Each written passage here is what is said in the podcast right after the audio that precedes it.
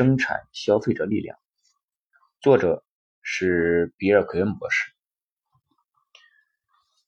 财富杂志将新千年称为消费者的时代，这是有道理的。网上购物的大量出现，大型折扣连锁店的扩张，商品价格和服务费用的不断下降，这每年都为消费者。节省了几十亿的美元，但是当消费者购买打折货物的时候，他们真的是在省钱吗？当他们兴高采烈的花着钱，却没有意识到自己在把自己买向贫困线，而大型的电子零售商和零售店主们正收获着前所未有的利润。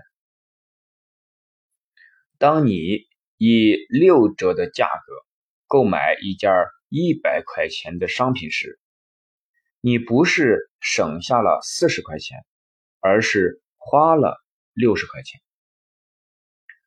当你从你的净资产中拿出六十块钱来买一件消费品，你不仅仅是失去了六十块钱，你还失去了。用这六十块钱去投资，以便在将来赚取更多钱的可能。所以说，消费行为是对你的净资产的一项消耗。消费行为把钱从你的盈利中抽走，而不会增加金钱。事实上，绝大多数的消费者永远不能获得财务保障。因为长期以来，他们受广告诱导去购买那些随着时间的流逝而失去价值的产品和服务。消费者的思维是花钱，这必然导致资产的缩减和梦想的破灭。另一方面，那些销售打折商品的大型店铺，为自己和股东们。创造了前所未有的利润，是财富的生产者。生产者的思维是投资金钱，他们的目的是赚钱和建立资产，这是如何创造财富的关键。今天，感谢那种打破传统观念的生产消费者思维，使普通人可以同时享受。两个世界的好处，他们可以在消费的同时产生财富。所以我说，生产消费者思维应该是更聪明的购物，而不是更便宜的购物。生产消费者能拥有的更多，那是因为他们以店铺的方式思考。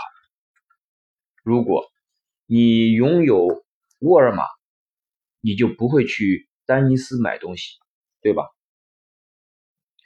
通常是生产消费者拥有他们自己的店铺，名字叫“我的店”，这是我对他的称呼。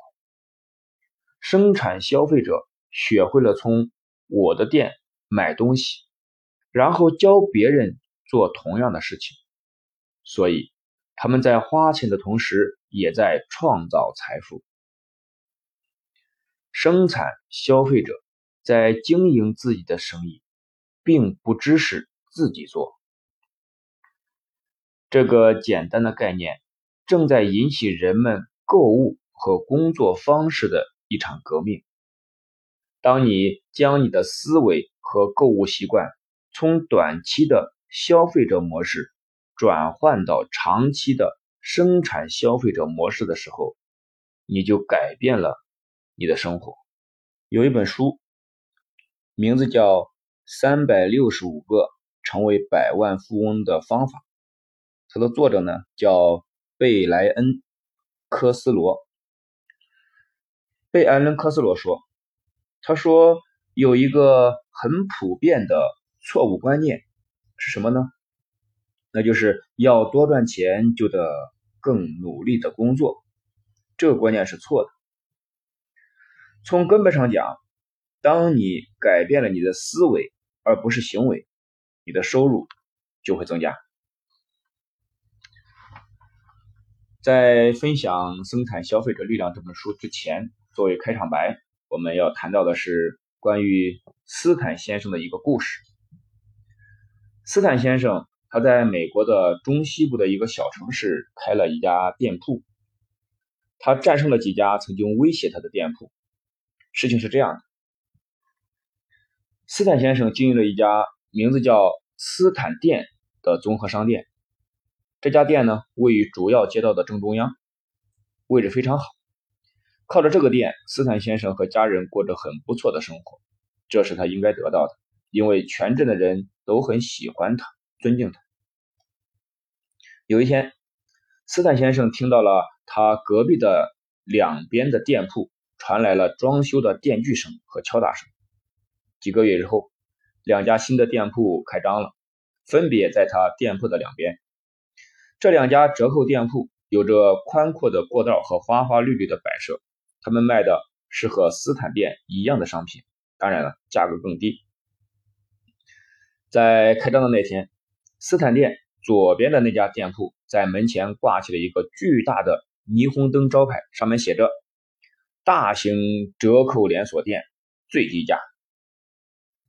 第二天，斯坦店铺右边的那家店铺在门前也挂起了一块。巨大的闪光灯招牌上面写着“量贩超级折扣店铺，全程最低价”。没过多久，所有人都知道新开的折扣店铺里的商品价格更低。很快，斯坦内的生意下降到几乎为零。斯坦先生很无助地看着他以前的长期顾客和朋友们走过他的门前去买减价商品，他摇着头。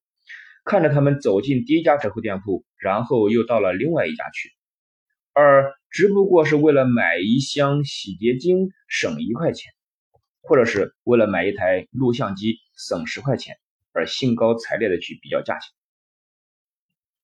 斯坦先生明白了，他必须做出一些全面的改革，否则店铺就要倒闭。最显而易见的办法就是降低价格去和两边的店铺竞争，但。那等于在财务上的自杀。斯坦先生只有一家店铺，他不可能像拥有一百家连锁店铺的折扣店铺那样，以那么低的价格进货。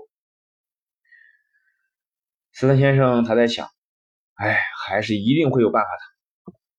有一天，有一个老顾客来到了斯坦店，四处看了一下，毫不犹豫地说：“哦，这不是我要找的店，这是斯坦店。”这个老顾客转身走出了店铺。这是斯坦店，这是斯坦店。这句话在斯坦先生的心里不停的回响。斯坦先生心里想：人们认为这是我自己的店铺，顾客们不会认为这是他们的店铺，而认为这是我的店铺。如果我开始把他们当做生意合伙人而不是顾客，会怎么样呢？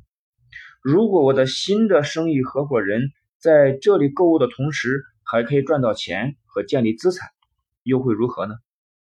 我猜他们一定不会再从别人那里购买，而开始向自己购买。这是一个革命性的观念，但是斯坦先生知道，在紧急时刻需要紧急措施。他把他的员工集中到一块，请他们帮忙。重新设计一下他的生意，让顾客们开始以合作企业和合伙人的方式思考和行动。员工们很喜欢这个主意，纷纷的为这场革命性的生意模式出谋划策。有一个员工提议说：“让我们通过帮助顾客建立他们自己的推荐生意，来鼓励他们成为合伙人。”另外一个人提议：“我们的合伙人买的越多。”他们就可以有更多的折扣。还有人说，顾客购买任何东西都享受返还，怎么样？有一个员工说，推荐朋友和家人来我们店铺购物的合伙人可以赚取相应的佣金。有一个老员工说，我们花了很多钱做广告，如果我们停止这些昂贵的广告，转而用最有效的广告形式，那就是推荐营销，从一个满意的顾客到另外一个，怎么样？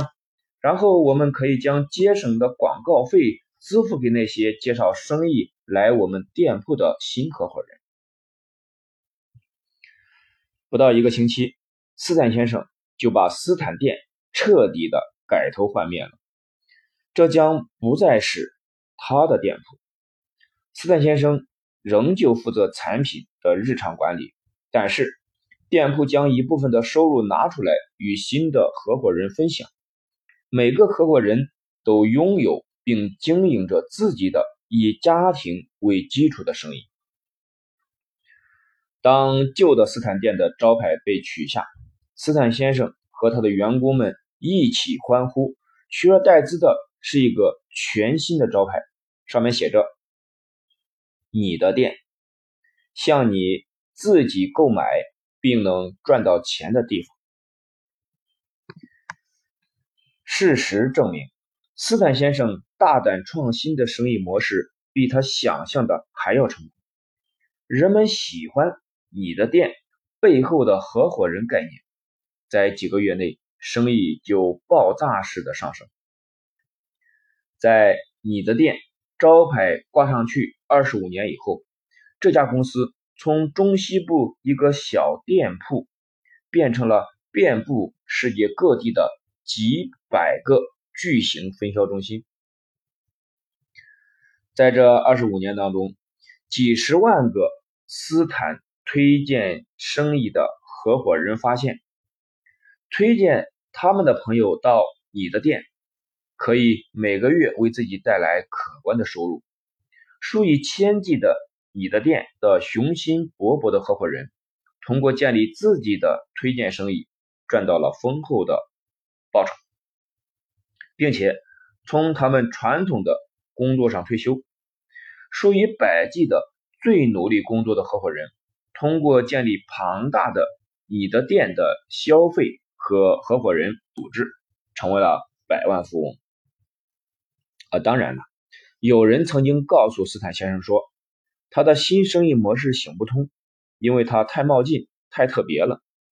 但是斯坦先生继续追求着他的梦想，那就是帮助人们赚钱，以便他们可以实现自己的梦想。幸运的是，对于你的店数以千计的成功的合伙人来说，斯坦先生的梦想击败了。那些以自以为然的人，在不到二十五年的时间里，你的店已经成为了一家拥有几十亿资产的公司，并跻身于财富五百强。现在，斯坦先生已经退休了，他住在佛罗里达州，他的四个子女经营着你的店国际有限公司，这是一家财富五百强的公司。在世界各地有几百万合伙人。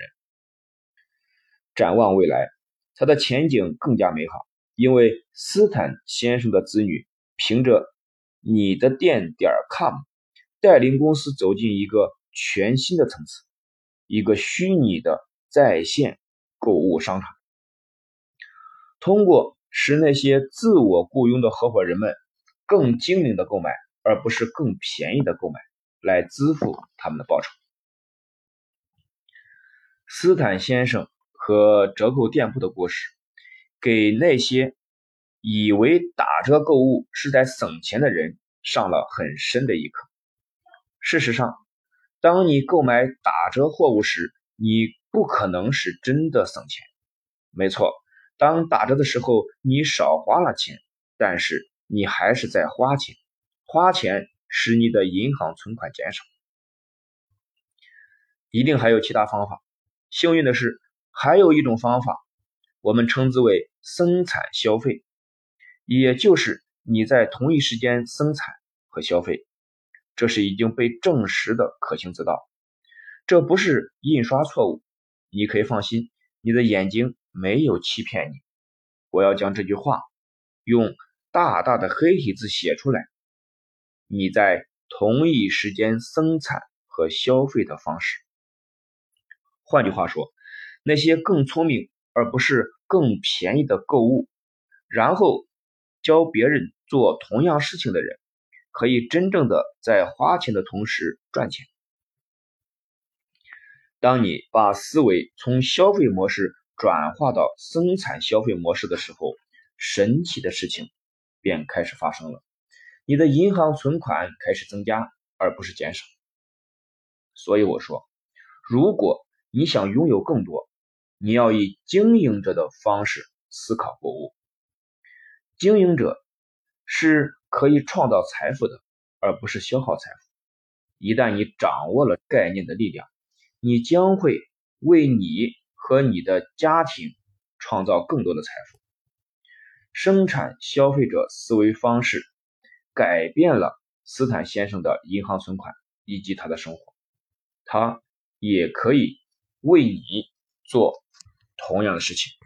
著名的报纸专栏作家瓦尔·威尔逊说过一句话：“本杰明·富兰克林。”也许发明了电，但是赚大钱的是发明电表的人，很有意思，是吧？生产消费者这个词是由生产者和消费者这两个词合并而来的。生产者赚钱，消费者花钱，生产消费者在花钱的同时赚钱。生产消费者是一个已经被证实的存在多年的概念，越来越多的人明白了这个道理，并把它交给别的人，正在赚取财富。当你购买打折货物的时候，你减少你的银行存款；当你生产消费的时候，你增加你的银行存款。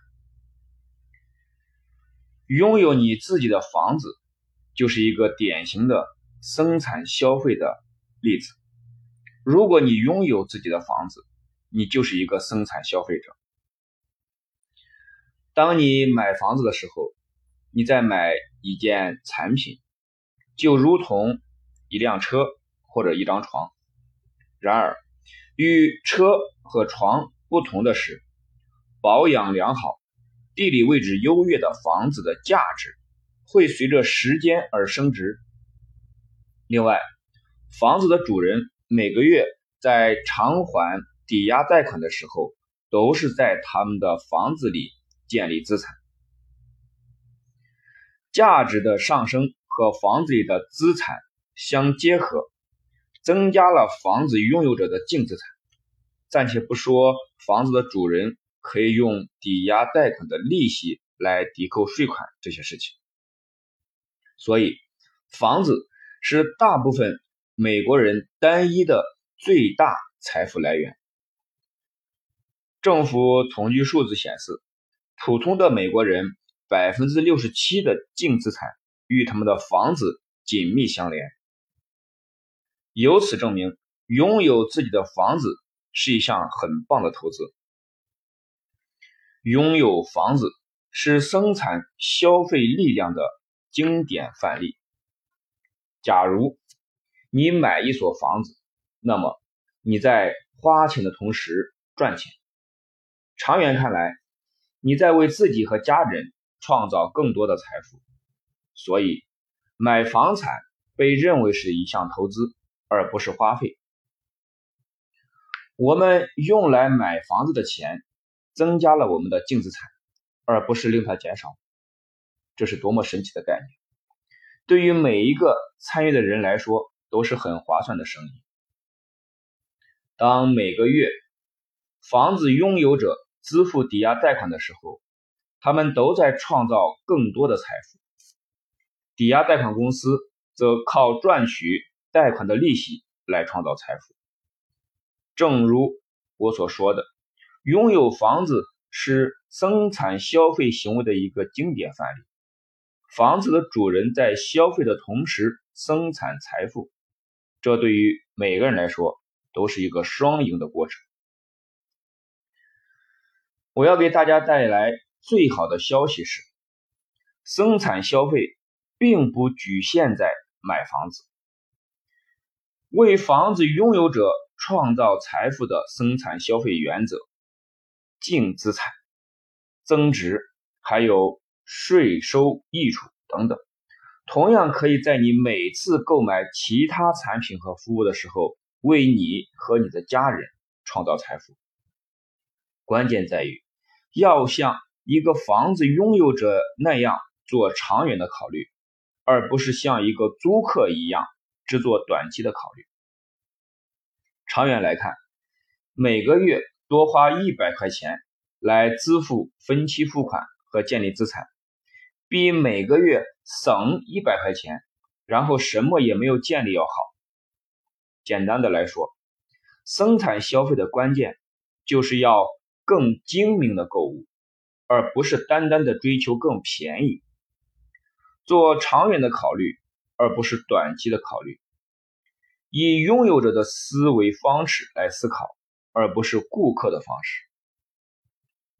事实上，任何明白生产消费的基本原则的人，都可以学会创造财富，只要他们愿意改变日常购物的习惯就可以了。你不需要是一个经济学博士，也能够明白这些原则，这些都是很简单的、很基本的。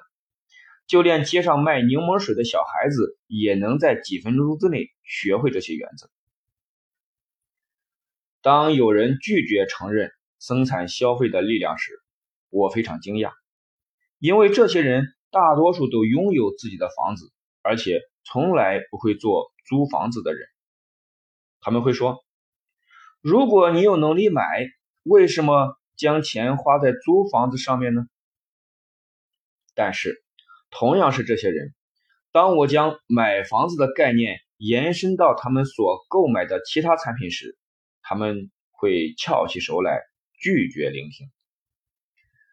这让我想起了奥斯卡·怀兹的一句名言：“不要用事实迷惑我，事实。”就是生产消费，就好像购买房产，这是很有道理的。如果这些头脑闭塞的人不能接受这一点，那是他们的损失，不是我的损失。富人总能明白生产消费的力量。有一本畅销书，名字叫《林家的百万富翁》，作者列出了大多数。百万富翁用来积累财富的主要策略。令人惊讶的是，这些策略都是那么简单却富有力量。任何人将它们运用到实践中，都可以大大的增加他们的财富。根据《林家的百万富翁》这本书所说的，百万富翁明白，投资和花费是有差别的。他们购买能够增值的资产，比如优质的股票，而不是购买随着时间过去而贬值的负债，比如昂贵的家具。他们拥有自己的生意，或者是他们所在公司的资产合伙人。他们拥有自己的房产，延迟短期的享受，而追求长期的财务保障。简单的来说。百万富翁在他们花钱的时候寻找赚钱的机会。一句话，百万富翁是生产消费者。亿万富翁保罗·盖迪曾经说过：“如果你想变得富有，只要找到一个赚很多钱的人，然后按照他做事的方式去做。”富人是生产消费者。他们拥有更多，因为他们以店铺的方式思考，他们以以店主而不是顾客的模式思考，然后按照这种模式去做。因此，如果你想拥有亿万富翁所拥有的东西，也要学会做亿万富翁所做的事情。亿万富翁生产消费，而不是消费，就是这么简单。你呢？你是一个邻家的百万富翁吗？或者你加倍努力工作，却只能够勉强的维持收支的平衡？相反，如果你更努力的工作，你绝不会孤单。一个联合国的调查发现，现在美国人的工作时间比任何其他工业国家更长，包括被称为“工作狂”的日本人。不幸的是，延长工作时间不等于创造更多的财富。今日美国这个调查报告显示，半数的美国工人的银行存款不足两千五百美元。当工人们被问及他们失去工作后多久会没有钱支付账单的时候，百分之五十四的工人回答说。三个月或者更短的时间。不过，如果人们想采取策略改变他们的生活，现在还不算太迟。就好像是卡通片《家庭马戏团》里边比尔金他的祖母的忠告一样，祖母的四个小孙子围在他的身边，听他说每一句话。他的忠告永远不会过时。这句话是：如果你曾经在生命中走错方向，请记住，走向天堂的路允许掉头。祖母的忠告说对了。如果你要改变你的行为，永远不会太迟。他贤明的忠告不仅适用于拯救世人。也使用于财务方面，走向财务自由的路允许掉头。如果你一直都是以消费者而不是生产消费者的模式思考，而在财务上走错了方向，现在掉头还不迟。如果你在财务自由的路上走错了方向，很可能是因为你。并不知道有更好的方向，你只是在随大流。与大多数人一样，你走进了错误的模式，也就是消费者模式。在消费者模式中，唯一赋予的只是那些店铺而已。因此，我说，如果你想拥有的更多，你要以店铺的方式思考。法律并没有规定。只有店铺才能卖东西和赚钱，他们可以做，你也可以做。当然，你需要了解生产消费是怎么运作的。从消费者转向生产消费者，第一步就是要打开你的思维，去接受一些新的观念。正如一位智者所说的：“你的大脑就像一个降落伞。”只有在敞开的时候，它才有用。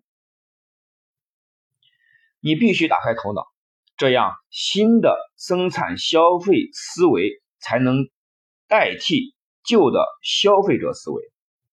只有你这样做，你就开始向一个完全不同的财务方向进发，和那些邻家的百万富翁是同一个方向。这也许。不是最时髦的方向，但这是我想走的方向。爱默生说：“去思考等于去行动。”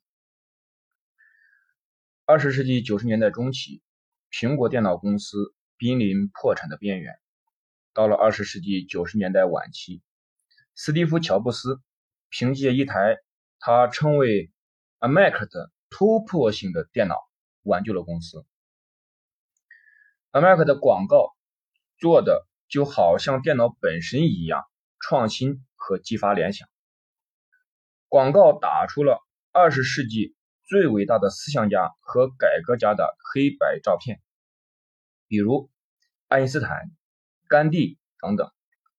每幅照片下面都附上一句简单的口号：不同的思维。为什么要不同的思维呢？不同的思维，这个建议可不是任何时候都是那么好。在伽利略时代，不同的思维有可能会被你烧死在柱子上。但是今天，人们必须学会挑战传统的智慧，换一种方式来思考。依靠传统的智慧，只能给你带来传统的结局，而不会有任何新的东西。考虑到几乎有半数做传统工作的人每年收入低于两万五千元，每个月信用卡的债务却达到了两千元，谁要那种传统的结局呢？伟大的思想家都是另类的思想家，他们不会陷入思考的陷阱，跟着羊群走，他们不愿被打上烙印，他们摆脱羊群心理。他们开辟新的路径和拓展新的边界。亨利·福特就是这样一个人。后来的山姆·沃尔顿，沃尔玛的创始人，也是这样一个人。杰夫·贝索斯，亚马逊网站的创始人，还有很多其他互联网亿万富翁，都是这样的人。确实，不同的思维是有回报的。那么，大多数人呢？那些始终只会一成不变的思考，而不是换一种方式思考的人呢？他们如何建立财富呢？大多数人对于建立财富有相同的思维的人，都有一份工作，那是建立财富的一种显而易见的方式，对吗？如果打工者想建立更多的财富，他们会寻求晋升，或者。找另一份薪水更高的工作，或者加班，或者找第二甚至第三份工作。他们也许改变了工作，但是他们没有改变思维。正是由于他们的思维方式没有改变，所以今天美国工人工作的时间比其他国家的工人更长。说到购物，大多数人的思维都相似。我们从小就被教导。买打折或者大减价的东西可以省钱。为了省钱，越来越多的购物者追求更便宜的购买，而不是更精明的购买。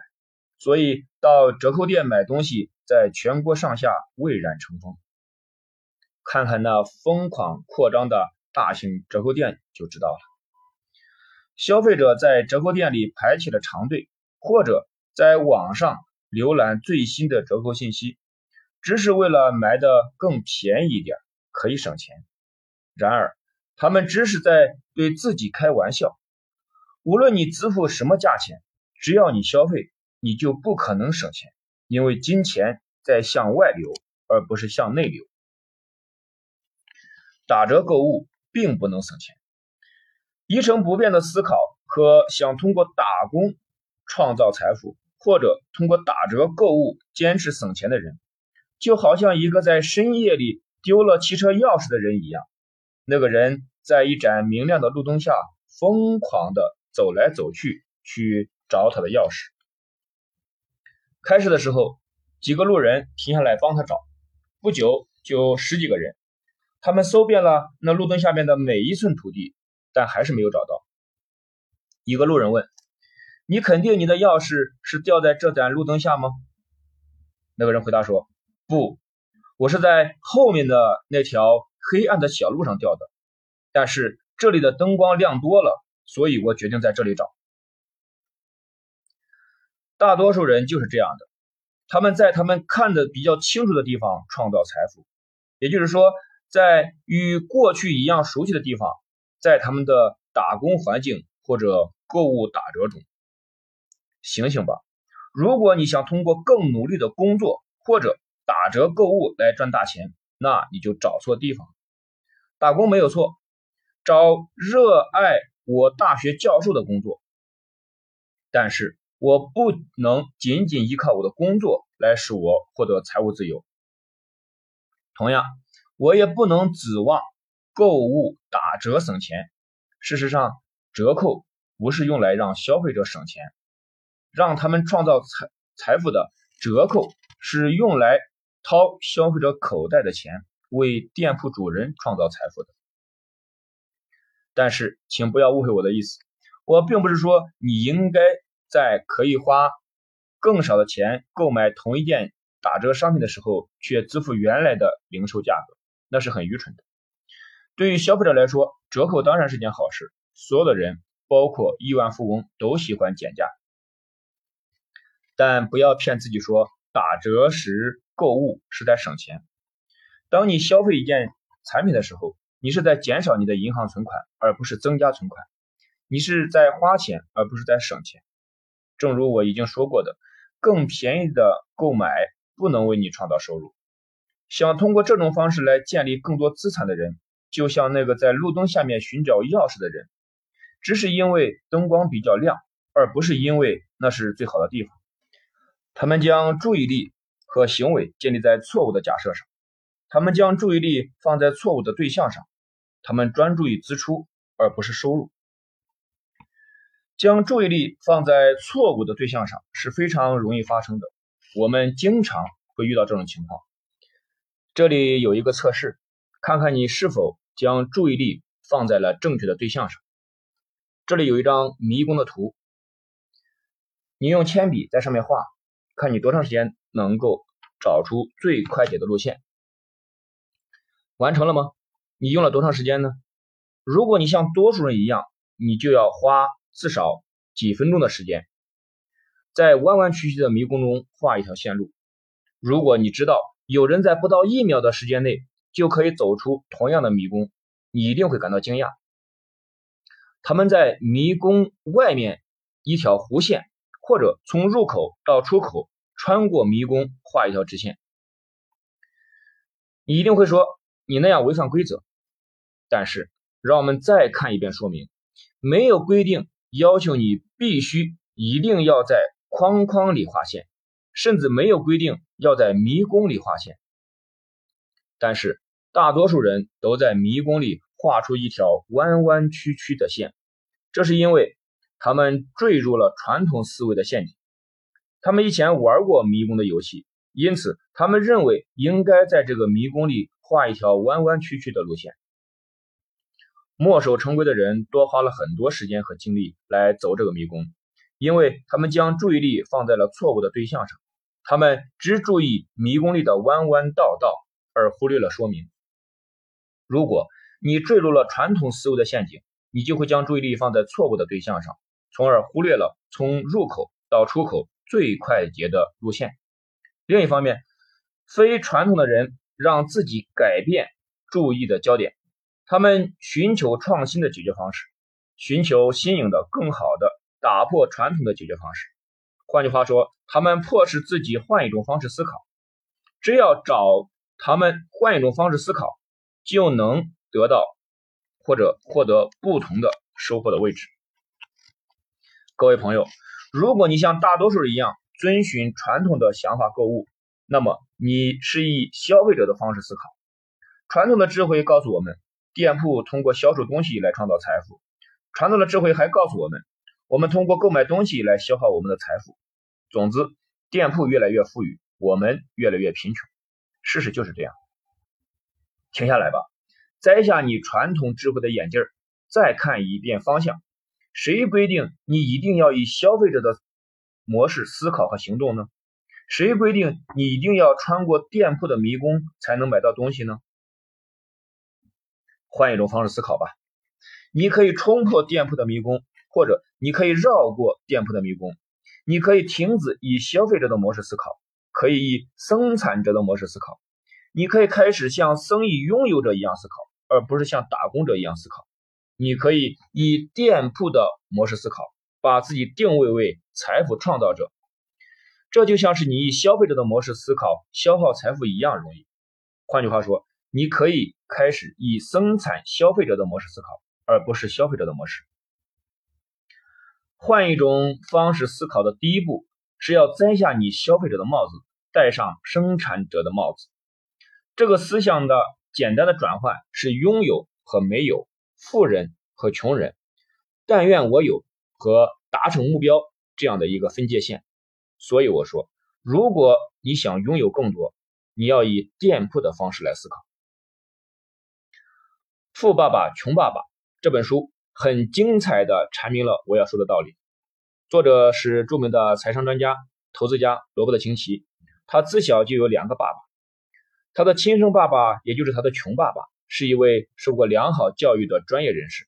他对儿子说：“传统的致富之路是上大学、努力工作、一步一步晋升，这就是他这位穷爸爸的忠告。”亲戚先生的富爸爸是他好朋友的爸爸，他鼓励他的儿子和亲戚不要为钱工作，而要让钱为他们工作。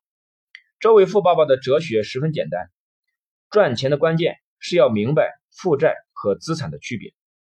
资产为你赚钱，富爸爸教导他们说。负债为你花钱，富人获得资产，穷人和中产阶级获得负债，但是他们认为那是资产。换句话说，大多数人在打折购物的时候，也许他们认为他们在省钱，但实际上他们在获得另外一项负债。请换一种方式思考：你在购物的时候看到了什么？有一句西班牙的言语，将我们的思想。怎样影响我们的人生观？做了一个总结。这句谚语是：当一个扒手，也就是小偷，遇到一位牧师，他看到的全部是口袋。这么说不是很棒吗？这句话表明了我们的思想左右着我们看世界的方式。扒手的想的只有一件事情，就是从别人的口袋中偷取有价值的东西。在扒手改变他们的行为之前，他们得先改变他们的思想。如果扒手能够换一种方式思考，从牧师的角度来看世界，你猜会怎么样呢？他的生活会发生一百八十度的转变，对吧？同样现象也发生在消费者身上，他们将世界看成一个花钱的地方，而不是赚钱的地方。当消费者来到一个折扣店或者网站，他们看到的全是花钱的产品。但如果他们从店铺的角度来看待这些产品，又会怎么样呢？他们开始看到资产而不是负债，然后他们开始从穷爸爸或者穷妈妈变成了富爸爸和富妈妈的转变。如果你继续像消费者那样思考，每每一样东西都想通过打折来省钱，最后你只有将你的梦想打折。你整天想着打折时购物。最后，你的车库里就会堆满了六折买回来的东西。两年后，你决定要清理一下，卖破烂的时候，一块钱买回来的东西能卖一分钱就已经很幸运了。短期来说，也许你省了百分之四十的钱，但是长远来说，你的梦想就打了百分之一百的折扣，因为你已经负担不起这些东西了。朋友们，现在是你换一种方式思考的时候了，现在是你。以店铺的方式来思考的时候了，这样你才能够拥有更多。互联网给消费者提供了前所未有的方便。正因为如此，人们必须开始以生产者的方式思考，而不是消费者的方式。通过在互联网上向自己的店买东西，生产消费者可以借助互联网的力量，创造更多的收入，而不是支出。前英特尔公司的总裁安迪·格鲁夫说过这样一句话：“他说，五年后，所有的公司都会成为互联网公司，或者什么公司都不是。”你在深夜的电视节目上看过那些二十世纪五十年代拍摄的怪兽的黑白片吗？那些电影里的怪兽都不同，但是故事情节是基本上一样的。一颗原子弹在地球某一个地方爆炸，升起了带有辐射的蘑菇云。当这些蘑菇云降下的时候，辐射经过的地方，所有的东西的体积都增大了一千倍。互联网比科幻小说还要神奇。二十世纪五十年代的科幻小说式的电影具有很好的娱乐性，但事实上，它们更像小说，而不是科学。今天，仅仅过了五十年，我们就生活在一个恰恰相反的世界里。科学比小说更神奇。虽然并没有辐射云和怪兽威胁着这个世界，但是的确有电子云在笼罩着全世界。有数以亿计的电脑组成一个围绕着地球。高速运转的生物，我们将这只高科技的怪兽称为互联网。这只互联网怪兽已经很巨大了，而且目前它还只是一个婴儿。看看这些数字吧，现在全世界六十亿人当中，有三亿人已经连接上了互联网，几乎每二十个人中就有一个。专家预测，在二零一零年将有十亿人可以连接互联网。在这个星球上的不同地方的十亿人，通过一条电子超级高速公路联系在一起，整整有十亿人，只要一点击就可以相互交流、相互买卖。是科幻小说吗？不，这是真的。发生了什么事呢？几年前，当我刚开始接触互联网的时候，我的一个朋友将它描述为一个正在寻找目的的。技术，当时我同意他的看法，现在我不再这样想。今天我对互联网的感觉就和生意人对传真机的感觉一样，没有它怎么能行呢？即使互联网只是一个收发电子邮件的工具，它也会是历史上最伟大的发明之一。况且它远远不止这样。互联网好像一个图书馆，一本电话本儿，一份日报，一条影碟机。一个旅游代理，一家博物馆，一家银行，一个股票经纪人，一家美术馆，一本百科全书，一间虚拟的办公室，一本相册，一家唱片店，一个会议室，一个政治委员会，一家邮局，一个收发室，一个汽车代理店，一家书店，一家大型百货店。你明白了吧？以上任何一个作用都能够证明它存在的意义。但是它同时是全部这些东西，而且不止这些。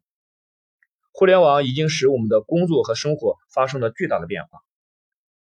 互联网的作用中被谈的最多的是电子商务，也就是说，通过互联网买卖商品和服务。财富杂志将电子商务称为自二十世纪初百货店诞生以来消费者最大的福音。财富杂志还说。因为有了互联网，新千年将是消费者的时代。电子商务已经很大很大的生意了，但从它的发展潜力来看，它还是个婴儿。一个财经作家将互联网的发展比喻为一场球赛。目前的阶段，互联网只是比赛前的热身练习，比赛还没有开始。根据预测。电子商务没为某些人赚到了很多财富，但是真正的大钱还没有开始赚呢。为什么电子商务对消费者来说是个福音呢？有两个原因：方便和低价。让我们花一点时间来逐个的讨论。毫无疑问，网上购物非常方便，不拥挤，没有交通堵塞，不用排队交钱，店铺一天二十四小时，一个星期七天。一年三百六十五天都营业，而且送货上门，没有比这更方便的了。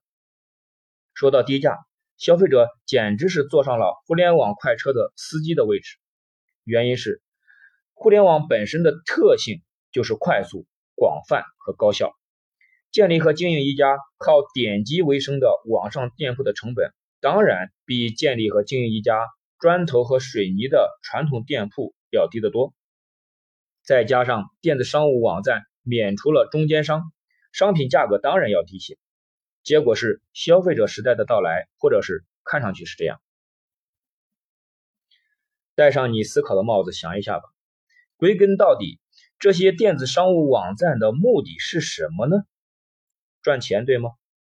开始看上去的时候，他们是打折卖东西给你，对你有利。但是这个看起来像是属于消费者的时代。其实是生产者的时代。你看，在生产者的时代，消费者短期内确实付出了少量的代价，但是长远来看，得益的是生产者，因为他们在创造更多的资产，而消费者却在创造更多的负债。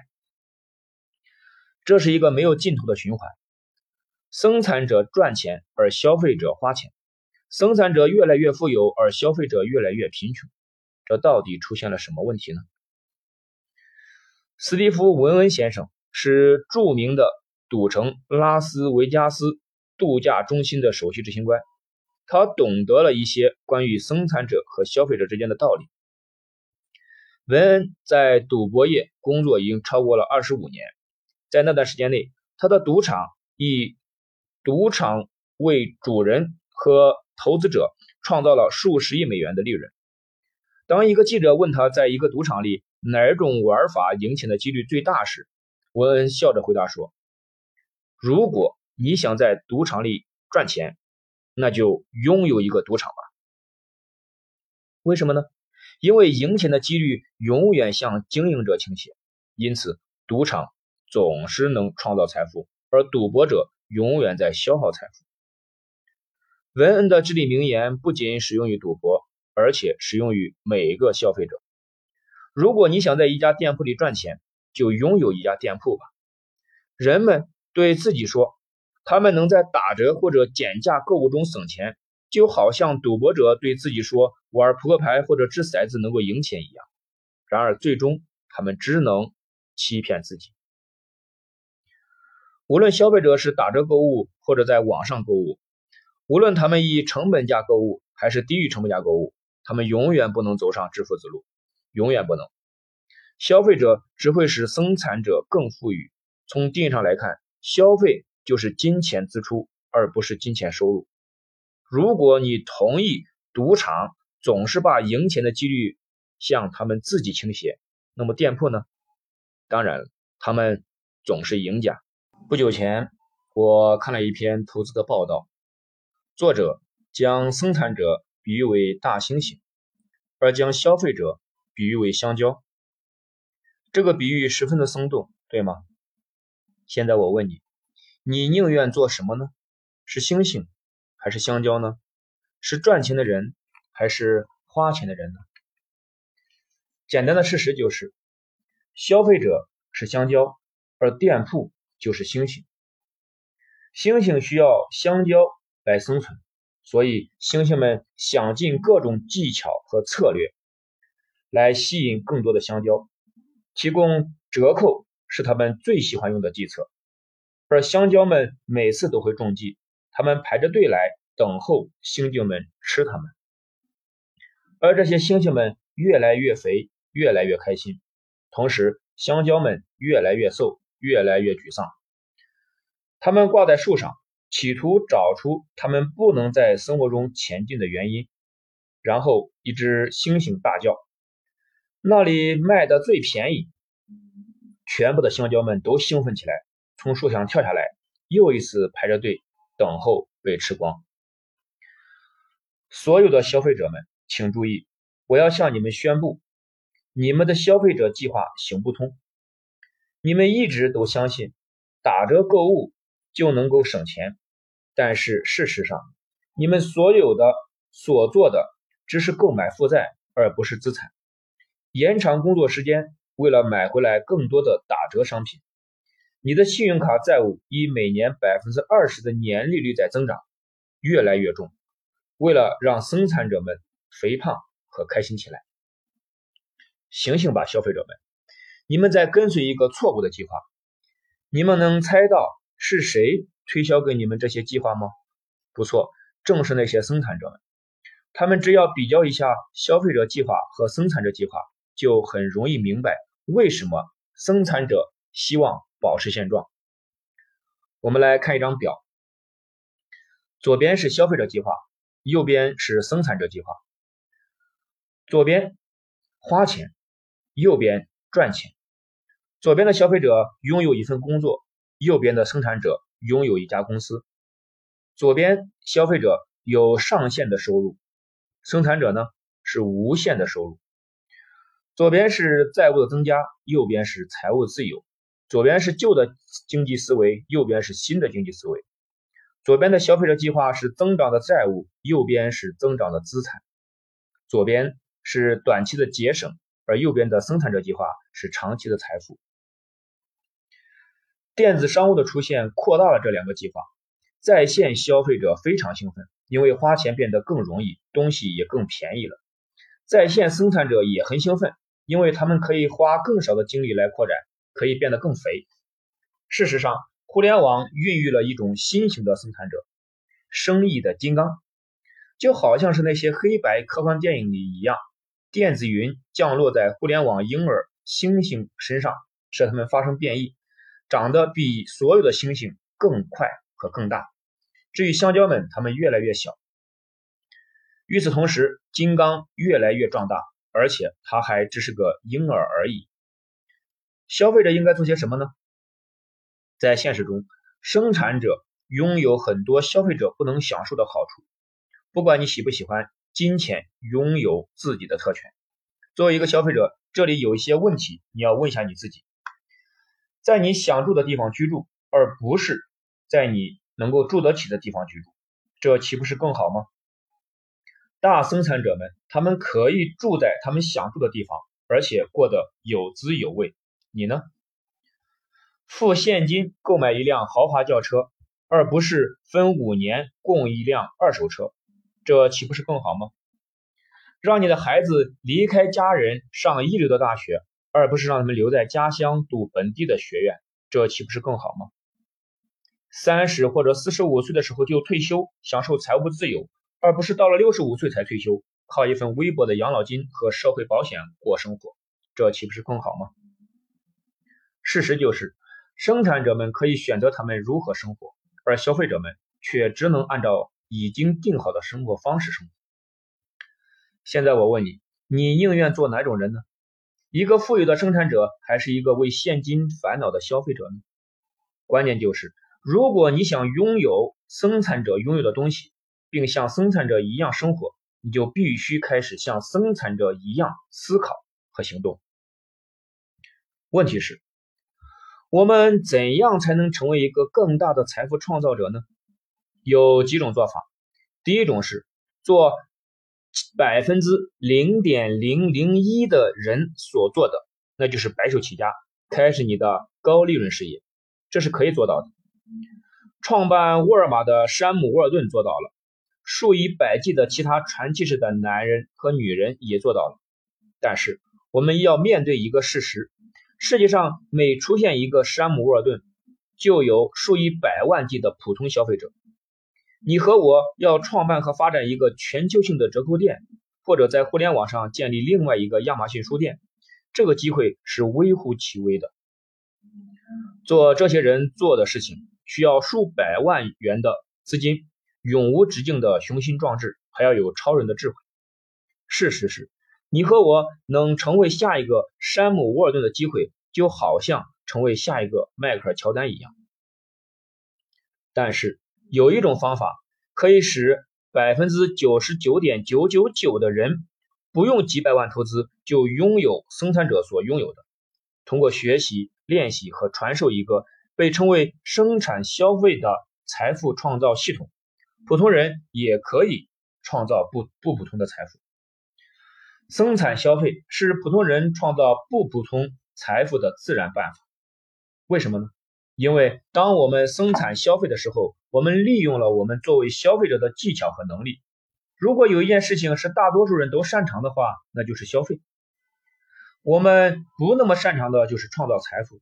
然而，当我们生产消费的时候，我们与一个被证实的成功的生产者合作。作为生产消费者，我们的工作。是从生产者那里购买产品和服务，然后把这些产品和服务推荐给我们认识的人。生产者的工作是制造、储存和运输这些产品。生产者通过返还折扣和推荐费作为给我们的报酬。我们通过增加对他们产品的需求来回报生产者。这是双赢的过程。我们作为生产消费者，继续做我们所擅长的事情。生产者继续做他们所擅长的事情，每个人都赚到钱，多么伟大的观念呀！通过与一个生产者建立生产消费的合作关系，我们可以享受作为生产者的一切利益，而不必承担任何负债。作为生产消费者，我们在花钱的同时赚钱。想为自己和家人创造更多财富的普通人不必停止消费，他们只需开始生产消费。生产消费使一个消费者的美梦成真。以下对比了生产者模式和生产消费者模式来说明这一点。生产者模式，雇请员工，而生产消费者呢没有员工。生产者有高额的管理费用，而生产消费者是有很低的管理费用。生产者租用办公室分销压力，而生产消费者以家庭为基础的生意。生产者他要用昂贵的电子商务网站，而生产消费者只需要连接互联网的计算机就可以了。生产者需要支付庞大的广告预算费，而生产消费者仅仅依靠口碑营销。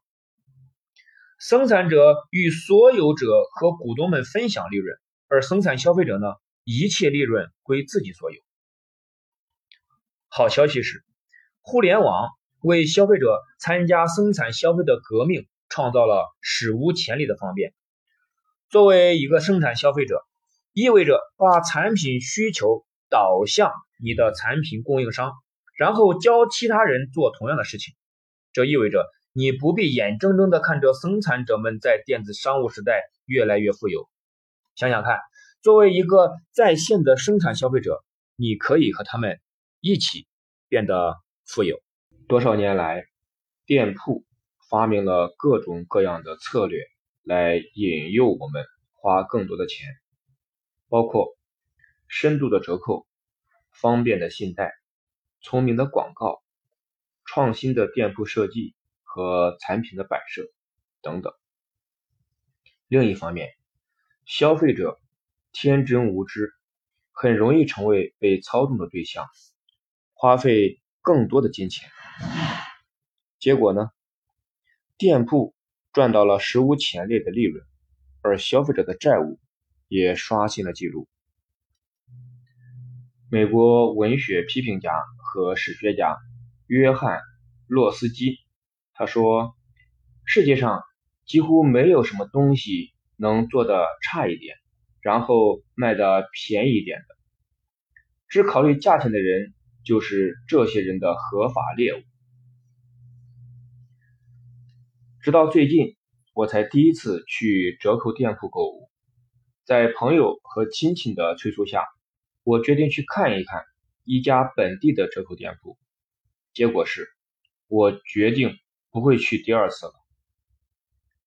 我不会说出这家大型折扣店铺的名字，但是从外面看起来，它像一个飞机支架那样，只是比飞机支架更大、更难看。当我和我的妻子开着车进去的时候，发现。停车场里面到处是垃圾，那里看起来像一个超级杯球赛以后，满地狼藉。入口处有两个鼓鼓的垃圾桶，四周扔满了烧过的烟头。我对妻子说：“如果店铺的前面已经是这样了，那么店铺的里面会是怎么样呢？”他耸了耸肩膀说：“我不敢想象。”我肯定，我们不可能在这里买到新鲜食物的。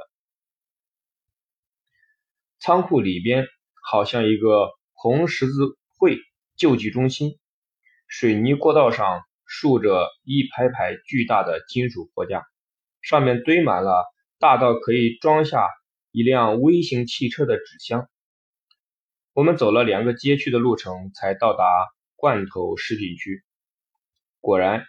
价钱真的非常低，道理很简单，烤土豆是十磅包装的，吞拿鱼是九十六盎司包装的，番茄酱是五磅包装的。提醒你一下，不是瓶装，而是罐装。我们好不容易将一桶泡菜搬下货架，生怕跌破了，然后走到付款处。令我们意外的是。店铺并不提供购物袋，我们也没有带来。我们好不容易才将装满泡菜的购物车推到我们的车子旁。我想，除非我带着擦车来，我才可以把泡菜弄到车尾箱里。我认为，如果你是一个兄弟会的厨师，或者是一家住宿学校的会计师，这些批发店是一个。采购的好地方，但是对于多数人来说，所付出的代价是大的不可思议的。当然，你或许在短期内省下了几块钱，但是你购物的经历是如此的不愉快，货物包装如此巨大，最后你是得不偿失的。这些购物的经历提醒我们一个道理，那就是你付出什么，就会得到什么。你可能得到一个低价，但是你同时也遭遇了不方便、呆滞的环境或者糟糕的服务。而通常的情形是，这三者都有。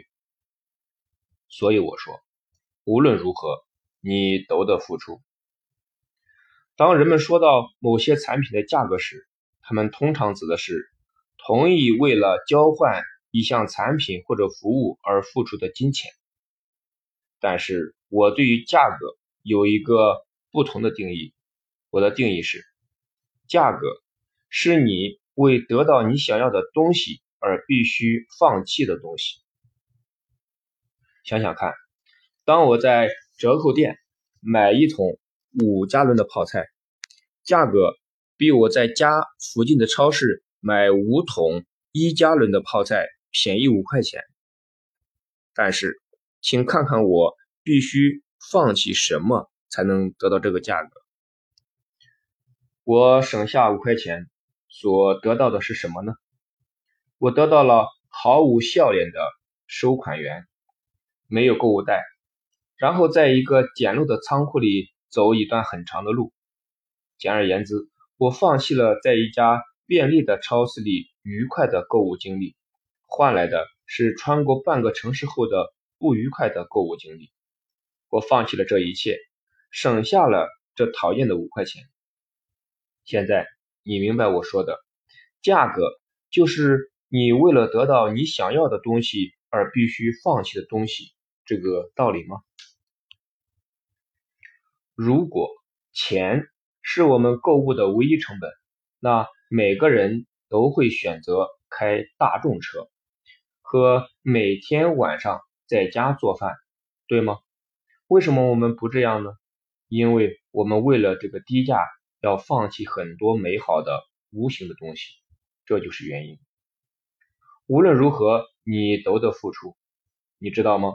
在二十世纪六十年代，只有百分之六的就餐是在外面吃的。那么今天呢？百分之六十的就餐是在外面进行的，而且这个比例比每年都在上升。这是因为在外面吃饭更便宜吗？当然不是。我们经常在外面吃饭，是因为这样更方便，可以节省时间，有人为我们服务。吃过饭以后不用洗碗，食物本身的成本只占到账单的百分之三十，其余百分之七十是无形的东西，比如气氛、方便、服务等等。然而每个星期有三四天。我们都会为了这些无形的东西而乐于放弃我们辛辛苦苦赚来的钱。你听说过一个用来形容产品和服务的词叫增值吗？增值的意思是，厂家或者销售者在定价的时候已经放进去了一些有价值的无形的东西，例如一个提供免费软件或者。免费在线服务的计算机制造商就是一个增值制造商。大多数成功的企业家都明白，价值比价格更重要，所以他们围绕着增加更多的价值来建造他们的品牌，而不是降低价格。劳力士手表是一个极好的例子。劳力士手表的计时非常精确。天狮手表也同样的精确，但是，一块劳力士手表的价格相当于一千块天狮手表的价格。如果两款手表都同样可靠，价格为什么有这么大的差别呢？一句话，一块劳力士和一块天狮的价格的差异在于一种无形的东西，那就是身份。一个戴劳力士的人，等于向世界宣布，他不仅有钱买生活必需品，还有钱买奢侈品。劳力士手表，与其说服是在报时，不如说是在告诉全世界你是成功人士。劳力士的拥有者很愿意为这项增值花几千块钱，甚至几万块钱。星巴克咖啡又是一个例子，说明人们为无形的东西所花的钱远远超过了产品本身花的钱。当星巴克的顾客花三美元买一杯咖啡，里边的咖啡豆价值只是两毛五，他们花的钱等于在家喝咖啡的十二倍，十二倍，但是他们仍然排着队享受。这种殊荣，他们感到被剥削了吗？不，相反，多数的星巴克的顾客都是常客。事实上，经常光顾星巴克的人不仅仅是想买一杯咖啡，正如买劳力士的人不仅仅是想买一块手表一样。星巴克的顾客明白，他们是在花钱购买一种伴随着这杯咖啡而来的享受。他们认为这种无形的东西的价值，所以星巴克生意不断扩展，利润年年上升。如果一家打折的咖啡店在世界上每一家星巴克旁边都开设一家咖啡店，提供同样的咖啡，价格是一块钱而不是三块钱，你想这能使星巴克倒闭吗？不可能，否则。早就有一些富有冒险精神的企业家这样做了。关键在于，更便宜不一定更好。一个为了省五块钱跑二十公里去折扣货仓购买五加仑泡菜的人，会在回家的路上在星巴克停下来，掏出十块钱买两杯咖啡和一块新鲜出炉的甜面包吗？想想看吧。作为消费者一族，我们一直以来都习惯的认为，当我们在减价或者大打折的时候购物，就是明智的消费。遗憾的是，我们忘记了要考虑，为了这个低价，我们要放弃的所有东西。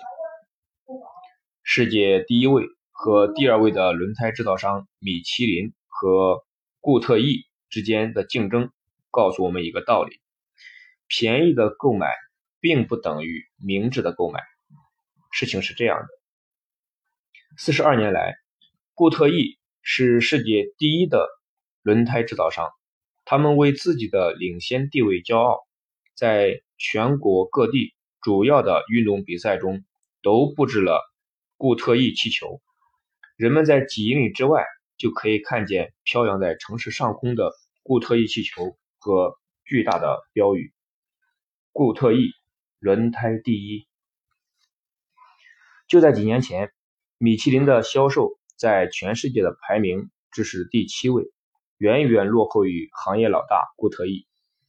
因为固特异的销售量十分巨大，所以米其林不可能在价格上和它竞争。事实上，米其林的轮胎价格更高，但这不是没有理由的，它们的质量更好啊。米其林的管理层做出了一个聪明的决定，他们让固特异继续占有低价市场。米其林坚信，只要他们把注意力集中在质量和创新上，而不是低价格，他们终会成为世界第一的轮胎销售商。米其林面临最大的挑战是，怎样传递一条信息给公众：轮胎绝对不是越便宜越好。正在这个时候。米其林推出了历史上最成功的广告之一，他们制作了一系列的广告，内容是微笑的婴儿坐在他们的轮胎上。广告语是一句非常有力的口号，这句口号是：因为有很多东西在于你的轮胎之上。那次广告。非常非常的成功，看了米其林广告的人都会马上意识到明智购买的好处，而不选择便宜购买。我指的是谁会愿意为了节省一套轮胎的一百块钱而用他们家人的生命冒险呢？米其林的广告引起了公众巨大的反响。五年后，他们取代固特异，成为了世界第一的轮胎制造商。他们是靠质量取胜，而不是价格。米其林是对的，确实有很多东西在于我们的轮胎之上，正如有很多东西在于你所有的购买决定之上。米其林的广告确实让我们看到了无形的东西的价值。尤其是健康和安全。同时，我们财务上的健康和保障呢？有很多东西在于我们的财务保障之上，对吗？是是是。如果有足够的钱，我们就不用整天想着买最便宜的轮胎或者是最便宜的东西。当亿万富翁比尔盖茨在西雅图建造他的湖畔豪宅的时候，你认为他会关心承包商是不是在隔水墙的费用上节省了百分之二十吗？想想看，盖茨有一千亿的财富，你想他的妻子会开车到三家不同的折扣店看看哪家的纸尿片更便宜一点吗？现实一点吧。让我问你，你真的想一辈子就这样为了省几块钱而开着车？从这家店铺走到那家店铺，如果可以选择的话，你会不会更愿意将时间花在创造财富和建立财务自由上呢？当人们因为大折扣而购物的时候，他们真正追求的是什么呢？为了短期内节省几块钱呢？还或者是他们真正追求长远的财务自由呢？我认为。明智的人真正追求的是长期的、长远的财务自由。那么你呢？最后一个问题是：如果我能告诉你一个方法，让你以公道合理的价格购买产品和服务，而不是最便宜的价格，以便你可以创造财务自由，你会不会改变你的购买习惯呢？明智的购买者，比如。《富爸爸穷爸爸》里的富爸爸会做出肯定的回答。你呢？零售营销顾问泰里沟斯坦他说：“你在购物的时候情绪被劫持了，是这样吗？”当我讲到好的营销和不道德营销的细微区别的时候。我经常给我的学生讲一个笑话。这个笑话是这样的：一个人来到了兽医的办公室，他对医生说：“我的赛马有一个严重的问题。”兽医问：“是什么问题啊？”他说：“他走起来的时候，有时候没问题，但有时候他却瘸得厉害。我该怎么办呢？”兽医回答说：“下次他走起来很好的时候，就把它卖了。”我的学生听了以后，通常都会大笑起来，但是很快他们就开始认真讨论这个广告的真实性的问题。我解释说，蓄意欺骗顾客是不对的，所以兽医的建议只能当做笑话，毫无疑问。不道德营销是不对的。另一方面，尽力将产品最好的一面展现出来，这是没错的。说服人们去相信你的产品，使他们更加快乐，或者更健康，或者更富有，或者更漂亮，或者更什么什么什么，这没有什么不道德的。这就是市场营销，将产品最好的一面展现出来，使人们拥有它。店铺。最擅长的就是将他们最好的一面展示出来，也最擅长让我们感到舒服和宾至如归，好像一个朋友一样。例如，店铺不辞辛苦的提供亲切的服务，超市将连锁店开在你们家附近，就好像一个朋友一样。大型折扣连锁店早早开门，很晚才关门，一个星期七天营业，欢迎我们随时光临。在这个快节奏、不断变化的世界，知道有店铺会在我们需要的时候随时提供服务，就好像一个朋友一样，确实令人很愉快。但是不要弄错了，店铺并不像表面看起来那样。事实上，每家店铺都有一个我们有时候会忽略的隐藏的目的，那就是店铺做生意是为了赚钱。店铺越是我们相信他们是我们的朋友，我们就越可能不断的在那里花更多的钱。那不是友谊，那是营销手段。所以我说，店铺并非你的朋友。店铺表现出那么友好，是为了让我们更愿意将钱交给他们。不要误会了我的意思，我不是说亲切的服务不是好东西。事实上，亲切的服务是好的，但是对于店铺来说，亲切的服务只是一种营销手段。这种营销的目的是销售更多的产品，然后店铺可以赚到更多的钱。经过试验、失败和研究，店铺的拥有者们已经发现了哪些商业计谋能最有效的使消费者更多的花他们的辛苦钱。他们已经成了营销方面的专家。例如，研究发现，消费者愿意把更多的钱花在具有漂亮的陈设、大的折扣、有人派发免费试用品、雇佣亲切员工的店铺上。乍眼一看，我们消费者会觉得，店铺为了我们的利益而在不辞劳苦的付出。但是，店铺为了让你感觉良好。而不辞劳苦，并非因为他们关心你个人。很简单，他们为了让你感觉良好而不辞劳苦，是为了让你将更多的钱交给他们。他们关心你，就好像赌场关心赌徒一样。只要钱还在顾客手里，顾客就是国王；没有钱就没有王位。那里没有任何个人感情因素，那只是个生意。店铺或许很友好，是为了让你有更好的消费情绪，但是不要弄错了，店铺是做生意赚钱的，他们不是你的朋友。他们的友好并非欺骗，他们的友好也不是不道德。友好表现出来的只是一种营销的手段，那只是生意。要知道，那是好的生意。你知道沃尔玛为什么雇佣迎宾来欢迎你吗？亲切的问候让你觉得别人需要你，对吗？让你觉得别人感激你，让你觉得自己是一个人而不是一个数字。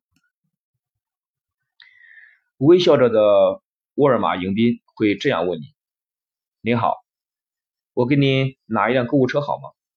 还有什么可以帮到你呢？请享受您的购物。”亲切的沃尔玛迎宾通常是位长者。这会让你想起慈祥的祖父母。当他们这样微笑着和你说话的时候，你会很高兴，对吗？但是等一等，如果你在公共汽车站遇到这样个迎宾，你想他也会这样和你开心的聊天吗？根本不会。那么，为什么当你走进沃尔玛的时候，他们会这么热情的和你打招呼呢？因为那是他们的工作，就这么简单。他们表现的那么友好是有报酬的。迎宾受过良好的训练，他们用微笑和亲切的声音来问你一些固定的问题。每个周末，他们会得到一张薪水的支票，没有任何个人感情，只是生意。这是多么好的生意啊！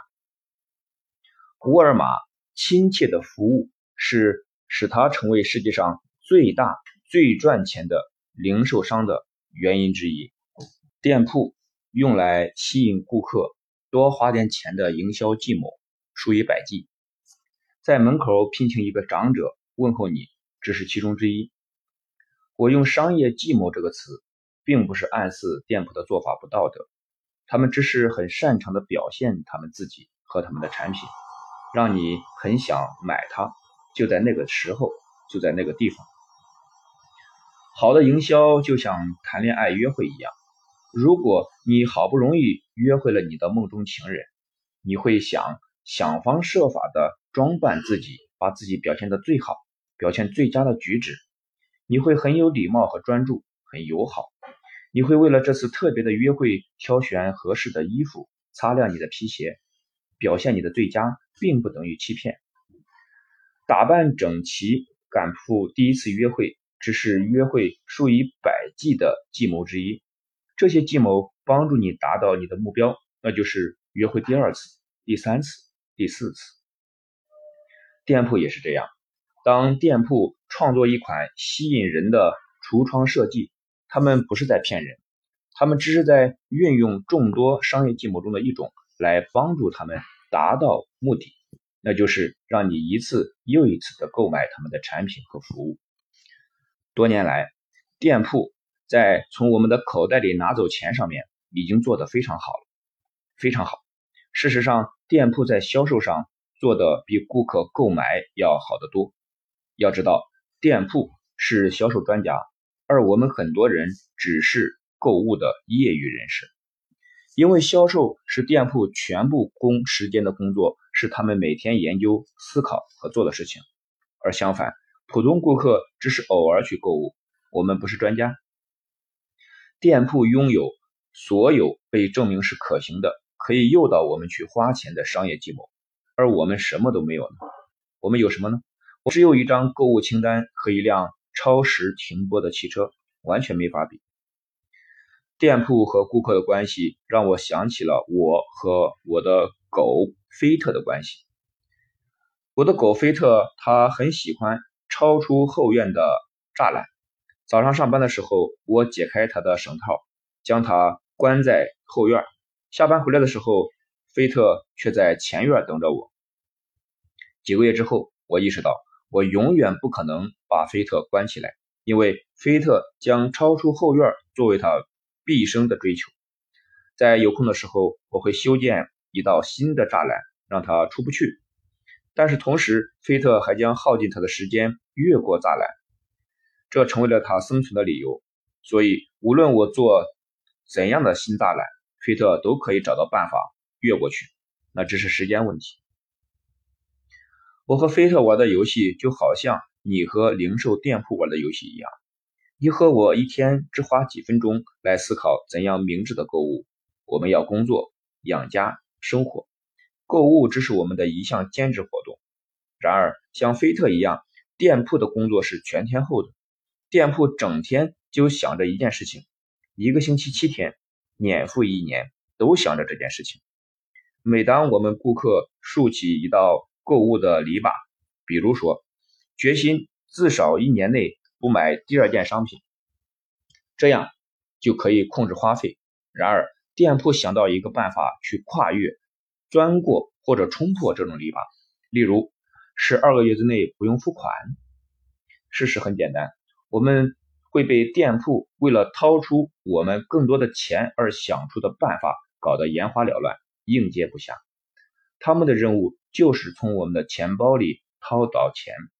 当我们走进零售店铺，就好比一个人拿着一柄木头手枪走进了狮子窝。我们没有选择。今天，店铺已经将市场营销当做一门科学来研究，真正的科学。正如好像人类学家要研究其他文化一样，零售业的人类学家研究消费者是怎样做出购买决定的。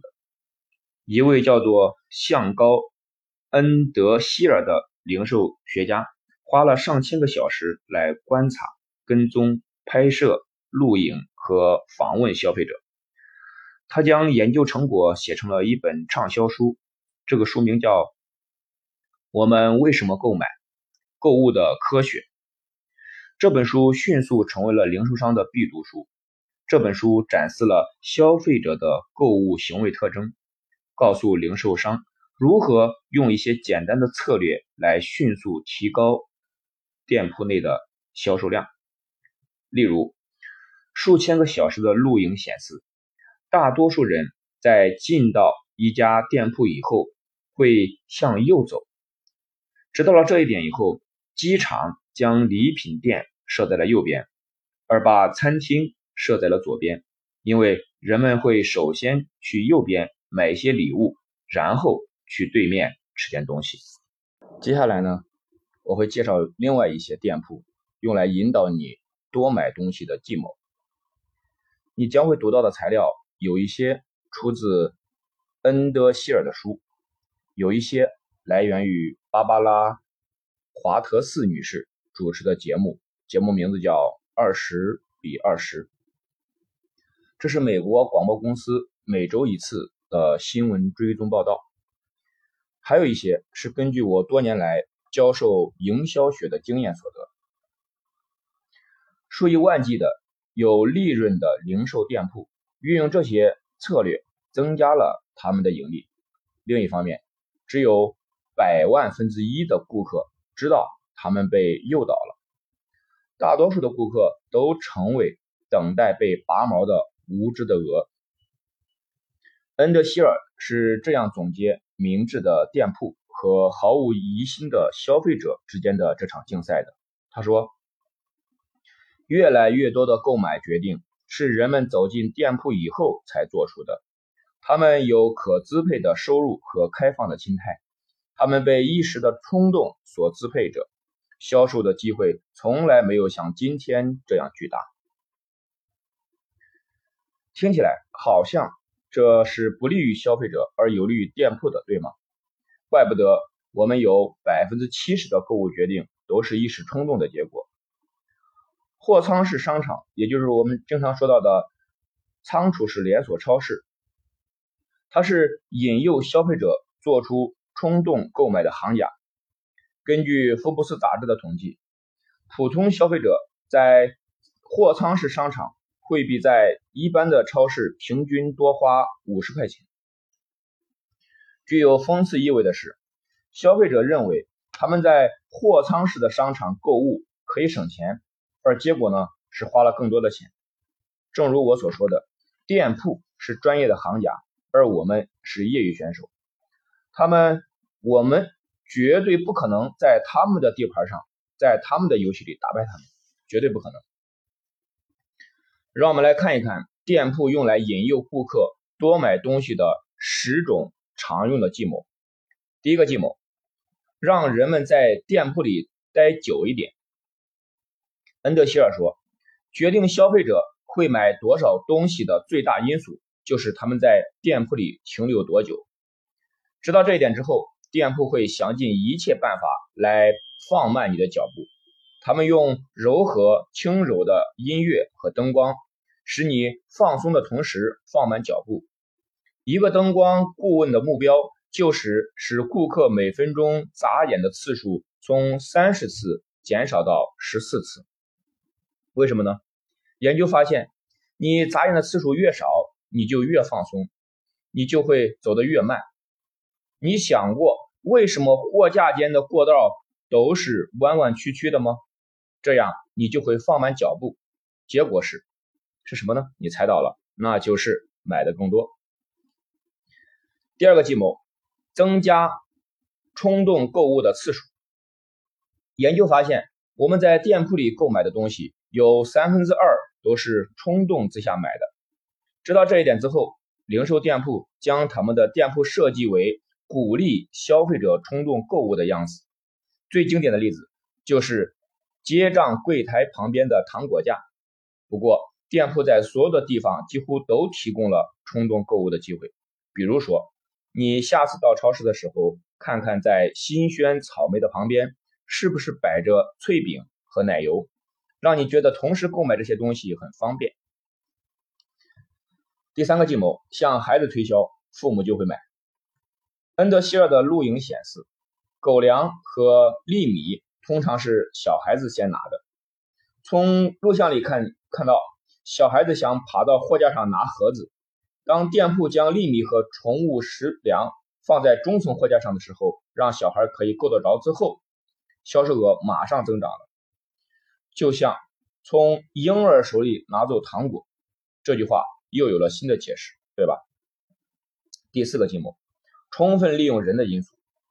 根据恩德希尔的研究，人们最常看到的其他人的是其他人，所以在快餐店里最有效的标志通常是与人四线平行，贴在收款机上面。当顾客看到收款员的时候，他们就很自然的看到这个标志。张贴醒目的标志准能增加销售量。第五个计谋，把商品混合在一起。你数没数过，在超市里的汤料货架上有多少种不同的汤料吗？那里保准有一百种。看到这么多不同口味的汤料，你可能会想，店铺应该用字母顺序来排列，那么我们就很容易找到想要的口味了。但是店铺故意将不同的汤料混合摆放，为什么？那样的话，消费者就不得不将货架上所有的口味都看一遍。然后找到他们想要的口味，同时他们还会看到很多以前没有看到的口味。所以，除了你想要的鸡汤面料，你还会将一袋玉米片或者是奶酪的汤料一起放进购物车。第六个计谋，让收款机静下来。如果你是上了年纪的人的话，你应该会记得，以前的收款机会报出你的账单数目，还有一声。吵闹的提醒声。今天结账柜台不再有这些噪音了，因为那些旧式的收款机已经被几乎完全没有声响，最多会闷声一响，而不是叮当一声的收款机代替了。安静的收款机和先购物后付款的信用卡淡化了花钱的感觉，这意味着每个顾客在店里消费量的增加。第七个计谋，用标志来沟通。恩德希尔叫他的委托人不要将他们的地方看成是店铺，而是把它看成一个三维的电视广告。事实上，店铺是一个可供顾客走进去、充满着话语、思想、广告词和想法的容器。放置得当的标志和有力的广告词，可以在很大程度上增加店铺的利润。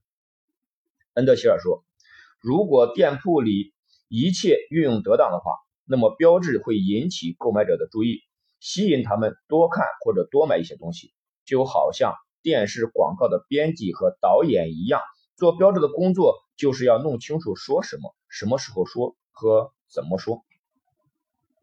第八个计谋，让他们走动而不是等待。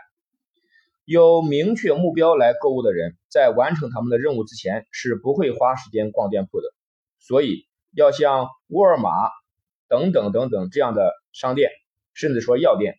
他们会把药品柜台设在店铺的最里边，想配药的顾客通常会直接走到最里边，在完成任务之前不会注意任何标志和产品的展示。他们完成任务之前向他们推销任何东西都是徒劳的。一旦他们买到药品，他们一定会沿着原来的路线走到店铺的前面。聪明的商家将标志和展台按面对着里边的方向摆放，以便人们从药品柜走出来的时候。被吸引做一些购物的冲冲动。第九个计谋，给他们喂免费东西，这样他们就会排着队付钱。我们要小心那些在超市里热情派发免费试用品的人。研究发现，百分之九十试用过产品的人都会买下这些产品。为什么有如此的天文数字般的成交率呢？会导致冲动购物。呜，味道不错呀，嗯，就买了。得到免费产品的人感到应该买下这些产品，因为他们会感觉内疚。店铺不管派发试用品为什么会有效，他只知道它会增加销量。我们都听说过一句话：“天下没有免费的午餐。”下次你被引诱试吃的时候，要记住，天下没有免费的试吃。第十个计谋：从小开始。当嫩枝儿被折，树木就会生长。同样。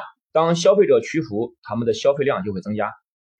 店铺就好像是烟草商一样，他们想从你小的时候开始，让你一辈子都离不开他们。所以很多店铺，特别是超市，在设计的时候，他们想到了孩子。炸玉米放在哪里呢？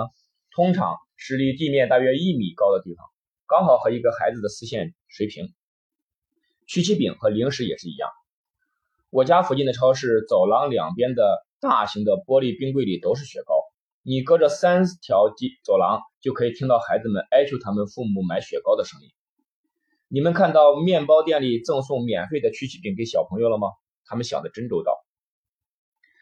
以上这些仅仅是店铺用来引诱购物者随意的、经常的花钱的几百种计谋中的十种。随着竞争越来越激烈，可以肯定的是，店铺会越来越善于控制我们的情绪，使他们的利润增长。我不知道你现在的想法是怎么样的。当我第一次了解到店铺运用一些令我们花更多钱的计谋时，我感觉就好像成了巴甫洛夫的狗。巴甫洛夫摇摇铃，放一点食物在那里，那条狗就会流口水。同样，店铺做了一个产品展示，送了一件试用品，我们就买了。店铺使我们消耗财富，我们消费越多，他们就创造财富，这是一个无止境的循环。我们打破这个消费循环的唯一方法就是改变我们的购物习惯。与其让店铺引导我们消费，不如让我们自己主导自己去生产消费，怎么样？现在有这个概念了，让我们不再从附近的店铺，我他们的店里去购买日用消费品，而是从我们自己的店，我的店购买，怎么样？让我们不再以消费者的方式来思考，不做财富的消耗者。而是以店铺的方式来思考，使我们反过来成为财富生产者，怎么样？让我们不再开着车到店铺去，自愿的被他人操纵，买我们实际上并不需要或者不想买的东西，而是在家里轻松的购物，从而减少我们因冲动而购物的情况，怎么样？让我们打破负面的现金流转的消费者循环，用正面的现金流的生产消费者循环来替代，怎么样？让我们像店铺一样思考和行动，并教别人做同样的事情，怎么样？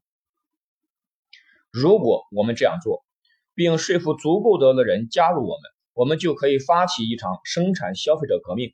这场革命会改变我们的生活、工作和创造财富的方式，对吧？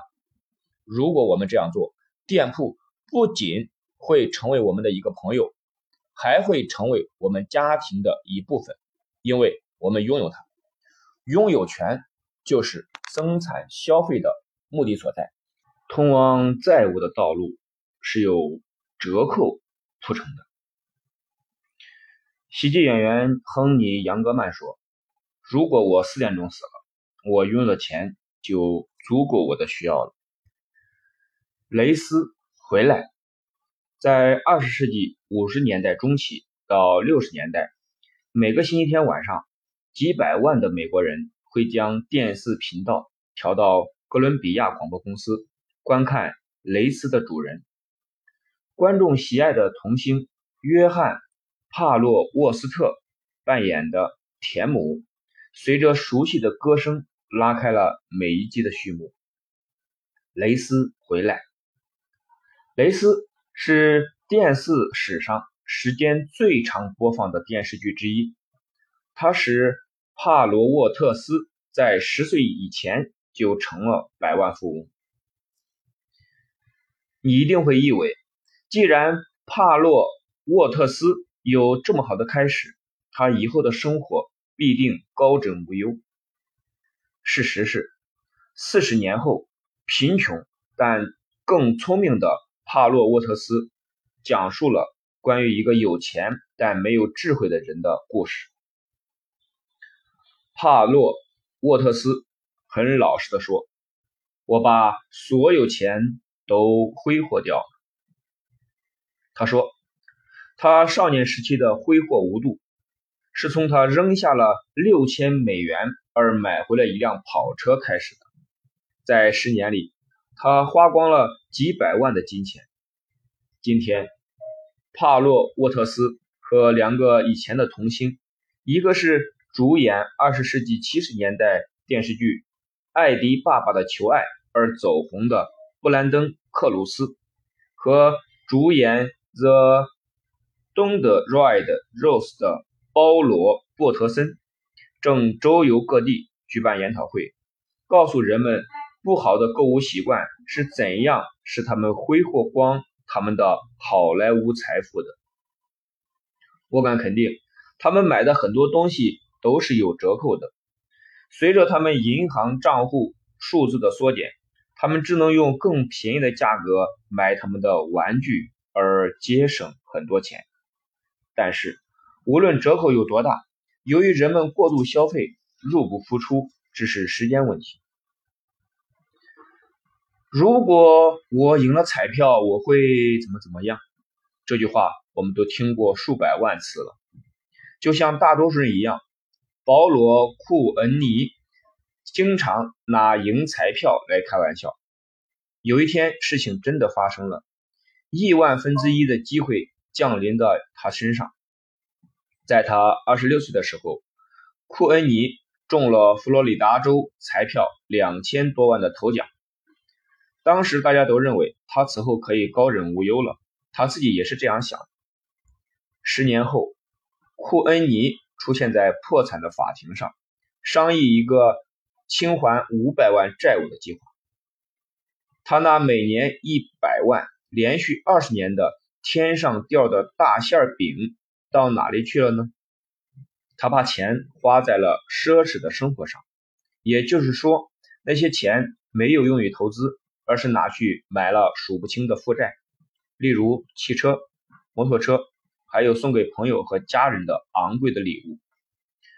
我敢肯定，库恩尼在这十年的挥霍中一定得到了很不错的折扣。当有人一次性买半卡车的家具，或者一次买三辆摩托车的时候，可以保证他们一定会得到很大的折扣。但是，无论有没有折扣，消费。都会减少资产。当人们打折购物的时候，他们的银行余额下降的速度也许会慢一点，但终究是在下降。无论你是一个童星百万富翁，还是一个幸运的彩票头奖中奖者，还是一个依赖社会福利生活的寡妇，消费都会减少资产，就是这么简单。人们告诉自己，打折购物能给他们省钱。但是实际上，他们能节省的只是将奶牛挤干之前的一点点时间而已。你也许会认为，以前这个童星和幸运彩票的中奖者只是例外而已，而不是普遍现象。事实正好相反，普遍现象是，北美洲人正在兴高采烈地花光储蓄，走向贫困线。让我们看一看一些惊人的事实。一九九八年，在美国有超过一百二十万人申请破产。尽管经济不断的增长，这个数字还是逐年增加。普通的美国家庭看着大约七千美元的信用卡债务，这个比例是百分之十二到百分之二十。从一九九九年到两千年。信用卡债务增加了超过一倍。在发达的工业国家里，美国人的工作时间是最长的。一九九七年，美国人平均每周工作的时间比一九八零年多了八个小时。根据《今日美国》的调查，百分之五十四的美国人说，如果他们失去工作，在三个月或者更短的时间内，他们将无法支付账单。家庭贷款目前已经达到了创纪录的六点三万亿美元，也就是说，在过去的五年里，几乎增长了百分之五十。如果社会保障系统明天消失，那么一半的老年人从明天开始就会被迫的生活在贫困中。以上这些事实显示，人们更辛苦的工作。但是他们却越来越陷入债务之中，就好像我经常看到汽车后挡板上贴的标语一样：“我越努力就越落后。”创造更多财富的方法是更明智的花钱，而不是更辛苦的工作。如果更多的人明白怎样通过更明智的购物来创造更多的财富，而不是通过更便宜的购物来消耗财富，他们会为自己和家人创造真正的财务保障。我认为，大多数人消耗他们的财富走向贫困，是因为他们不知道有另一种消费的选择。他们一直以为打折购物能省钱。我坚信，如果有更多的人了解生产消费的力量，破产的人就会少一点，而高收入的人就会更多一点。通向负债的道路也许是有折扣铺成的，但是人们不一定要逗留在这条路上，他们可以选择掉头，向着财务自由的方向走，继续做消费者，还是改变方向，成为一个生产消费者。选择由你来做，也只有你一个人可以做出这个选择，做出明智的选择，你永远不会后悔。你真正想要的是什么？是更多的折扣，还是更多的时间？科技股票市场的分析家葛斯特·李默说：“我们都知道，在我们的职业和个人生涯中，时间是唯一值得用任何东西交换的商品。”有一个古老的笑话，可以成为现代的语言故事。有一个叫查克的人，喜欢钓鱼。甚于喜欢世界上任何其他的事情。每到冬天，他就会很沮丧，因为所有的湖都要结冰好几个月。有一天，一个朋友告诉他，可以在冰上钓鱼。查克说：“太棒了，我明天一大早就过去。”第二天天刚亮，查克就带着他所有的器具来到一块平滑的冰上，他用斧头。在冰上凿开一个洞，然后呢挂上鱼饵，然后把鱼线抛下去，然后就很耐心的等待。查克钓了两个小时，没有一条鱼上钩。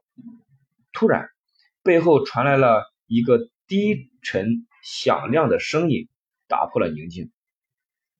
这里没有鱼。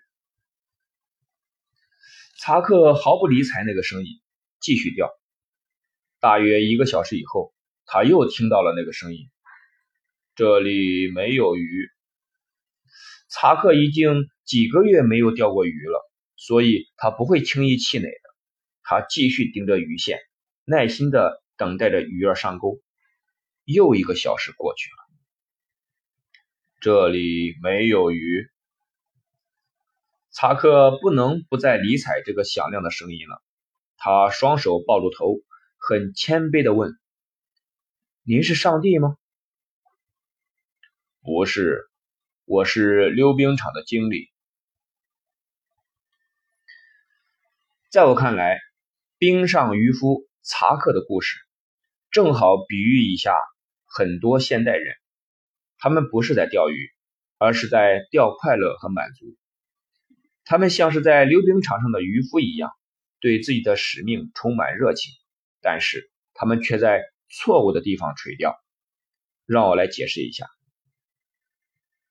我们生活在一个消费者社会里，所以大多数人都想不断的以更低、更低的价格来买更多、更多的东西，以便钓到快乐。但是一个简单的事实是，在折扣店铺里垂钓，或者在大减价的时候购物。人们是永远不能捕获到快乐的。当人们试图通过打折购物来购买快乐的时候，他们就是在溜冰场钓鱼一样。如果更多的人可以退一步问问自己：我真正想要的是什么呢？是更多的折扣，还是更多的时间？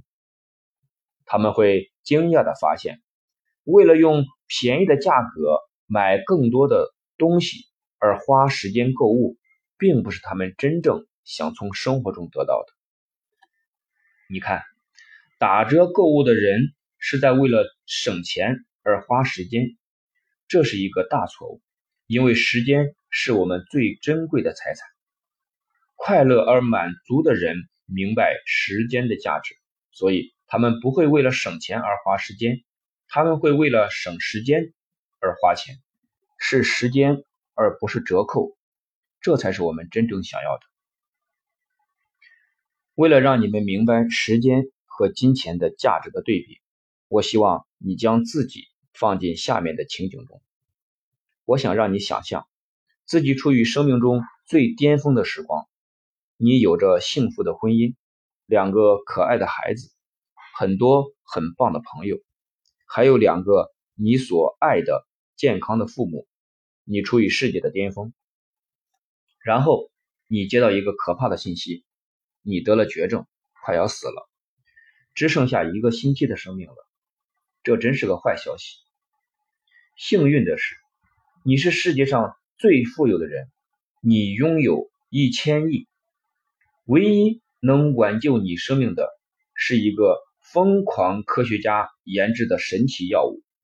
这种药能使你的病情马上痊愈，至少能再活十年，还可能更久。现在是一千亿的问题了。这个疯狂的科学家要你答应一个条件，才肯卖这种药给你，那就是。你将所有的在地球上的财产全部签名转移给他，他得到了你的房子、你的游艇、你的生意、你的股票、你的银行账户，除了你的生命、你的家庭和使你赚一千亿的能力以外，他要得到你的一切。这位科学家给你一分钟的时间来做这个决定，是要你的钱。还是留在地球上更多的时间。你拿着一份将你所有财产转到他名下的不可撤销合同，时钟在走着，滴答，滴答，滴答，滴答。如果你签字的话，你在世界上剩下的就只有你的智慧、你的知识、你的家庭，还有至少十年的健康身体。你会签这份合同，将你的所有财产送给这位科学家，来换取留在地球上更多的时间吗？滴答，滴答，滴答，还有五秒，四、三、二、一。你真正想要的是什么？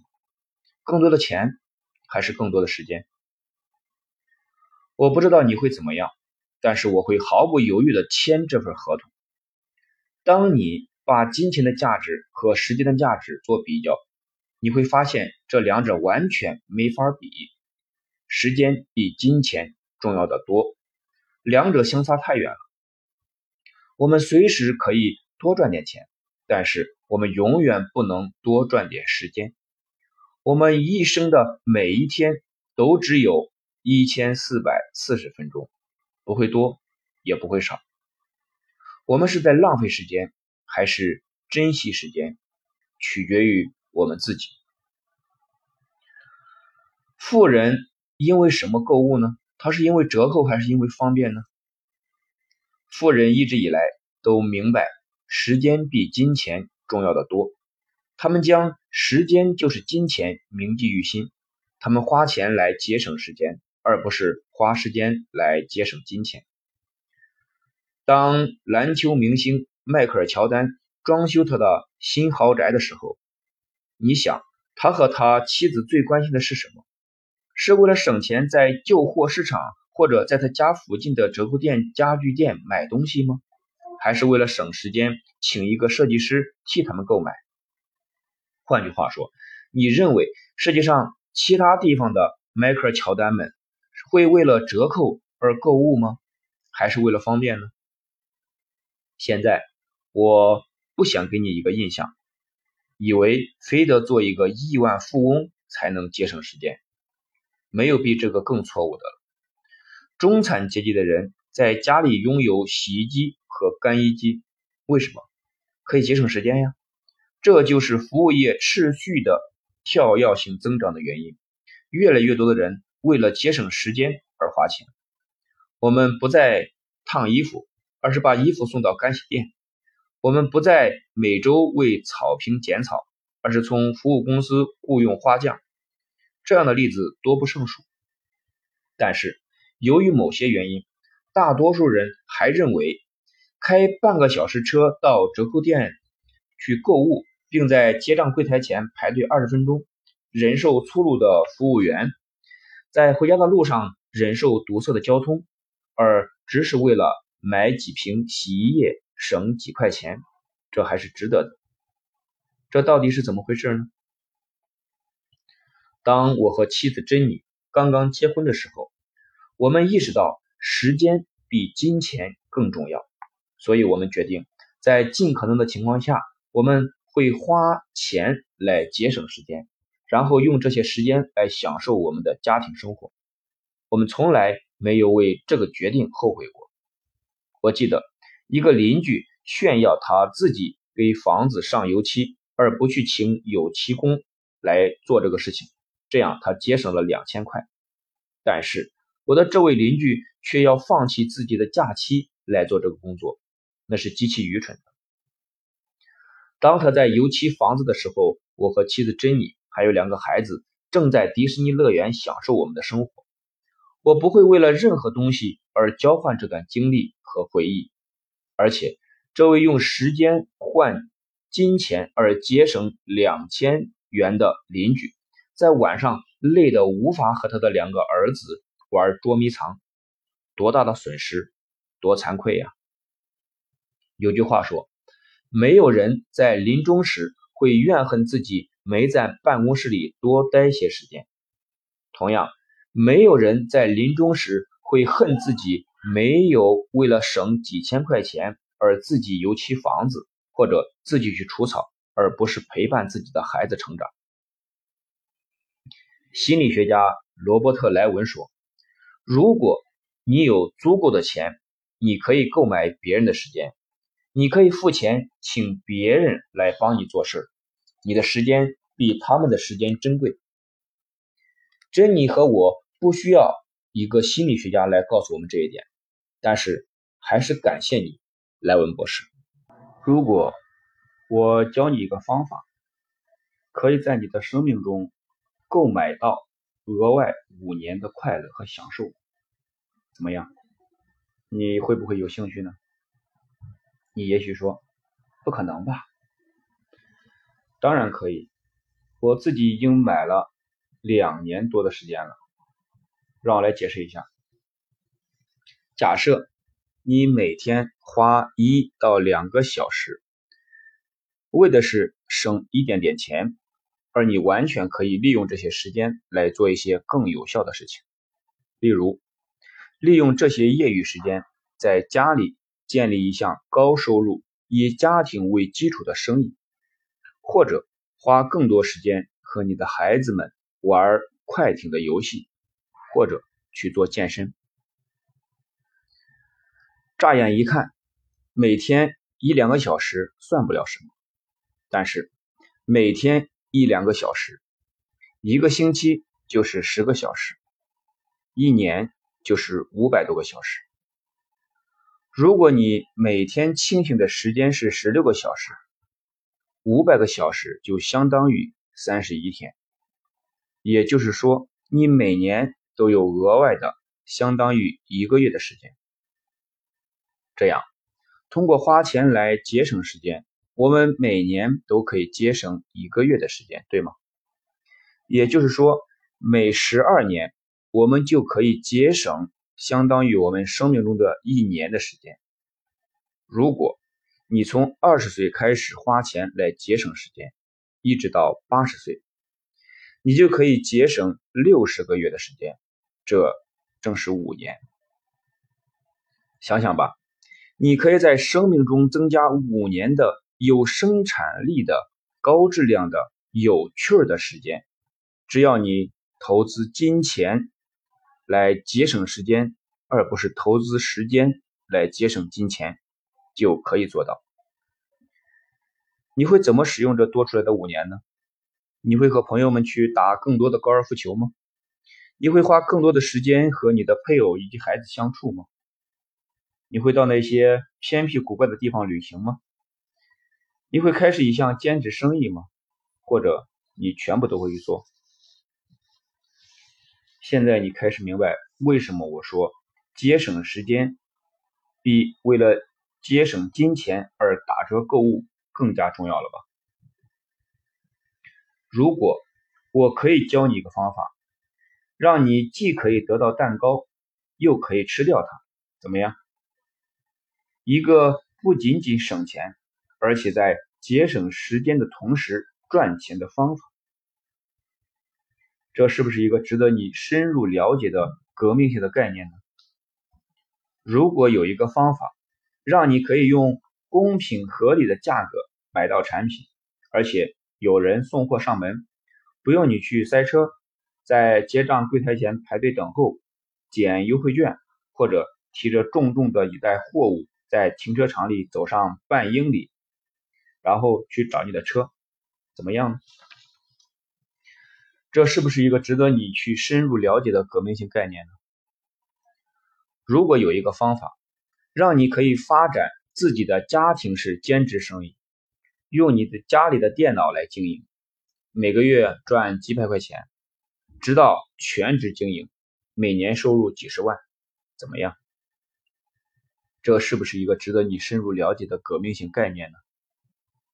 这个概念就在你眼前，等待着。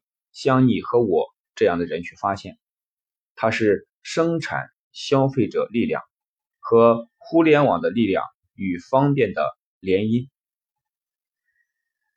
这个革命的概念经过五十年的时间证实为行之有效，叫做推荐营销。它和电子商务的速度与效率结合以后，我的一个好朋友贝克哈吉斯称之为。电子推荐营销，它改变人们生活、工作和创造财富的方式。你也许从来没有听说过电子推荐营销，不要被它吓到。大多数人也是直到二十世纪九十年代中期才听说互联网的。但是不到五年的时间。互联网已经成为日益繁荣的全球化经济的推动力，并且正在创造历史上任何产业都不曾创造的财富。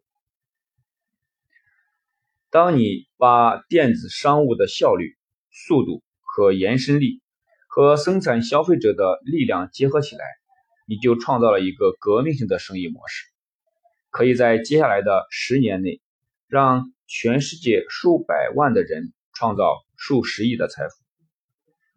让我们来看看这个叫做电子推荐营销的革命性概念，如何使你能够将电子商务变成我的商务，并得到你生命中真正想要得到的东西。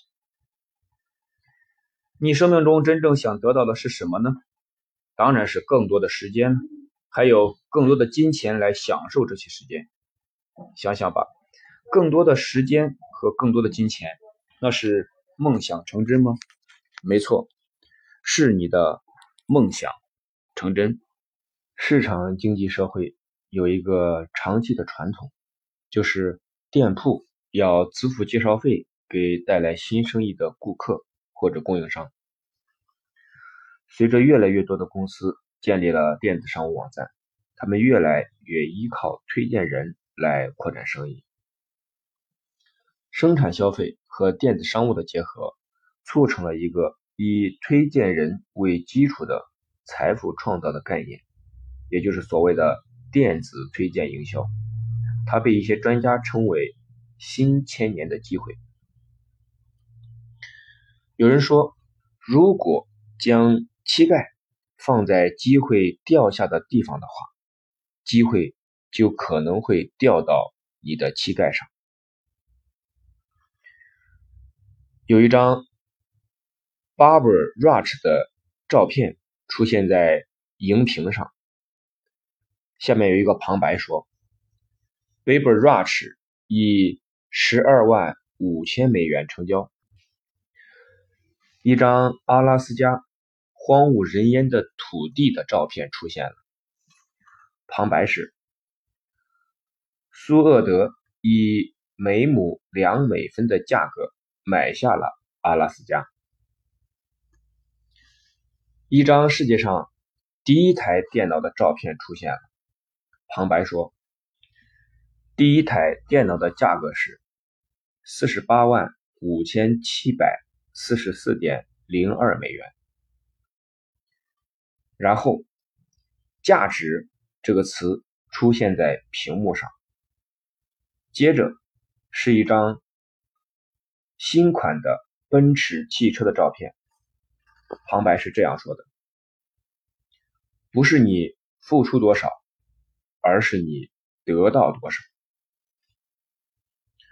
奔驰汽车的电视广告很有力量的强调了价值，也就是说，价格与价值不一定是同义词。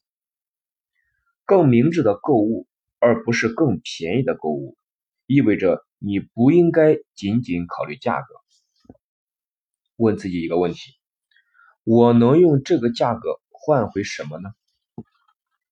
这样，你可以看到某一个产品或者服务的真正价值。例如，除了奔驰之外，有很多更便宜的汽车有相同的功能，就是将你从甲处带到乙处。但是，拥有奔驰车的人告诉你，他们多支付的价格可以换回很多东西，例如舒适、品味、二手交易的价值、身份、可靠等等。拥有奔驰的人得到的回报远远超过多支付的价格，所以奔驰车拥有者对这个品牌。非常的忠心。我们购买任何东西的时候都一样，不是你付出多少，而是你得到多少。想想吧，当消费者打折购物时，他们得到了什么回报呢？他们得到越来越多随着时间而贬值的负债。所以，如果有人愿意出两百元，买你两年前用两千元全新买回来的沙发，就已经是很幸运了。沙发就像汽车、衣服，还有我们购买的大多数东西一样，是不断贬值的负债。与不断增值的资产不同，负债一旦离开商场，就可能贬值了一大半。但是，请看看，当我们以生产消费者而不是消费者的思维来思考的时候，会怎么样呢？生产消费者不仅仅得到产品或者服务，而且他们还得到了一个机会去拥有自己的生意并赚钱。生产消费者也许在开始的时候要以贵一点的价格来购买产品或者服务。但是他们得到的回报就是机会，远远超过多支付的价钱，因为生产消费者有机会通过更明智的购物，并且教别人做同样的事情，赚到数百万美元。用推荐费来增加价值，我们都听过这句俗话。你帮我抓背，我也会帮你。换句话说，你帮我盖房子，我帮你盖房子；你帮我赚更多的钱，我帮你赚更多的钱。这就是相辅相成的。生产消费主义背后的概念是：你帮助你的产品供应商扩展生意，向人们推荐他们的产品和服务。这家公司为了报答你，会给你更多的折扣，或者支付给你推荐费，或者两者都给你。你不仅得到了产品，还获得了拥有自己的生意和建立资产的机会，这就是双赢。自从有商业以来，推荐费就以这样或者那样的形式存在着。推荐费是一个。经验证明可以增加生意的强有力的方法。例如，我有一个朋友拥有一家房地产公司，他的公司每月销售一百套房子，这意味着有一百个新房子的拥有者将会寻找抵押贷款，或者寻找律师事务所来做成交手续。或者寻找保险公司来提供新的保险。假设你拥有一家律师事务所，如果我的房地产朋友经朋友介绍，每介绍一笔生意给你，你就付给他一笔小费，这笔生意很划算吗？当然划算，这对我的房地产经济的朋友来说也很不错呀。他和本地区最好的 A、B、C 律师事务所老板达成了协议，将所有的生意都介绍给 A、B、C 律师事务所。他得到的回报是，每介绍一笔生意，他就得到五十元的报酬。这样一年的推荐费加起来就是五万多块。这种推荐式的做法的魅力在于，每个人都获得了利益。房地产经纪公司的经理很高兴，因为他能利用他的口碑推荐来赚钱。律师事务所的员工很高兴，因为他们每个月不必做广告，也能得到一百个左右的新客户。客户也很高兴，因为他们付出合理的价格，就可以得到非常棒的服务。这就是推荐的力量。在交易过程中所涉及的每一方。都得到了额外的价值。在二十世纪四十年代后期，一家小型的维生素公司发现，他们的新生意中大多数都来自推荐。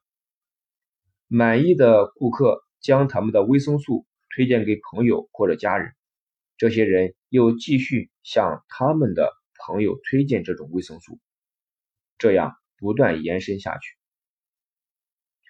公司的拥有者做了一个大胆的决定，这个决定为一个每年营业额高达一千亿美元的行业打下了基础。他们放弃公司传统的营销计划，用推荐营销取而代之。这是一个全新的、完全以推荐费为基础的营销计划。顾客介绍越多的生意，就会赚越多的钱。很快，生产消费的力量发挥作用了。顾客们很快发现，更明智的购物，而不是更便宜的购物，然后教别人做同样的事情，是很有道理的。随着顾客群的扩大和产品销售量的上升，推荐费用的规模也开始庞大起来。一部分有企业家精神的顾客和合作伙伴，能够从推荐里。获得足够的收入，因而辞掉了他们的传统工作，开始纯粹以专业的生产消费者的方式来生活。推荐营销开始起飞了。在二十世纪五十年代里，推荐营销迅速发展。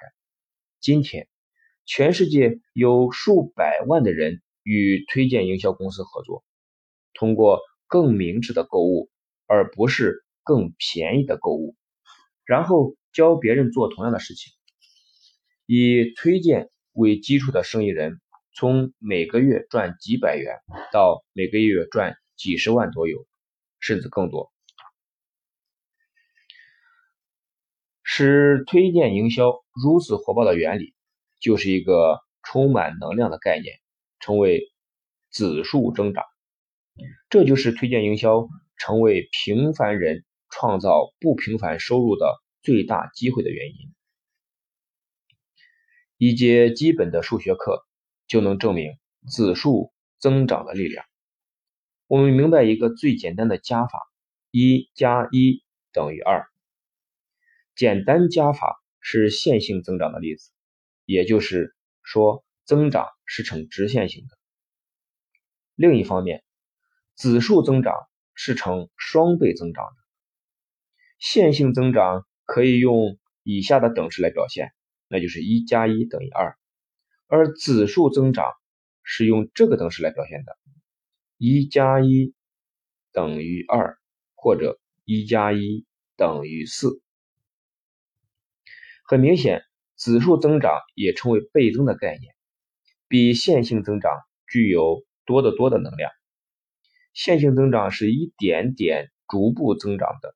而指数增长则是迅猛的戏剧性的增长。一段时间以后，指数增长能创造非常非常庞大的数字，以及非常非常庞大的利润。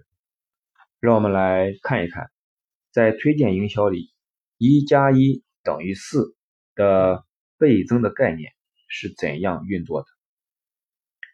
让我们假设一个朋友叫你尝试一种以推荐营销的形式销售的维生素补充品。你喜欢这种补充品的效果，它让你更加精力充沛，还没有真正开始尝试减肥就减掉了几磅。你就是这种产品效果的生动证明。你很想将这家公司的产品系列推荐给你的朋友。让我们假设你在试用产品以后的第一个星期内，向一个朋友介绍这个产品的系列。以便赚点外快，然后他加入了你的新推荐生意里。第二个星期，你和你的新生意合伙人复制了你的努力，也就是说，你向另外一个朋友推荐了这个产品，而第一个加入你的推荐生意的人朋友也向他的朋友推荐了这个产品。到了第二个周末，你推荐了。第二个人加入你的生意，你的第一个合伙人也推荐了他的一个朋友加入了他的生意。现在你的推荐生意里总共有了四个人，你和你的两个朋友以及你第一个朋友所推荐的朋友。现在你明白我为什么说一加一等于四了吗？如果你和你的推荐的人继续一个星期。接着一个星期的复制你的工作，你的推荐组织的规模会一个月接着一个月的倍增，直到你的组织达到了数千人。你所要做的全部事情就是把每个星期把这个产品向一个新人推荐，然后教所有加入你的生意的人做同样的事情。现在到了推荐营销中。最令人兴奋的部分了，因为你是第一个推荐了这家公司产品的人。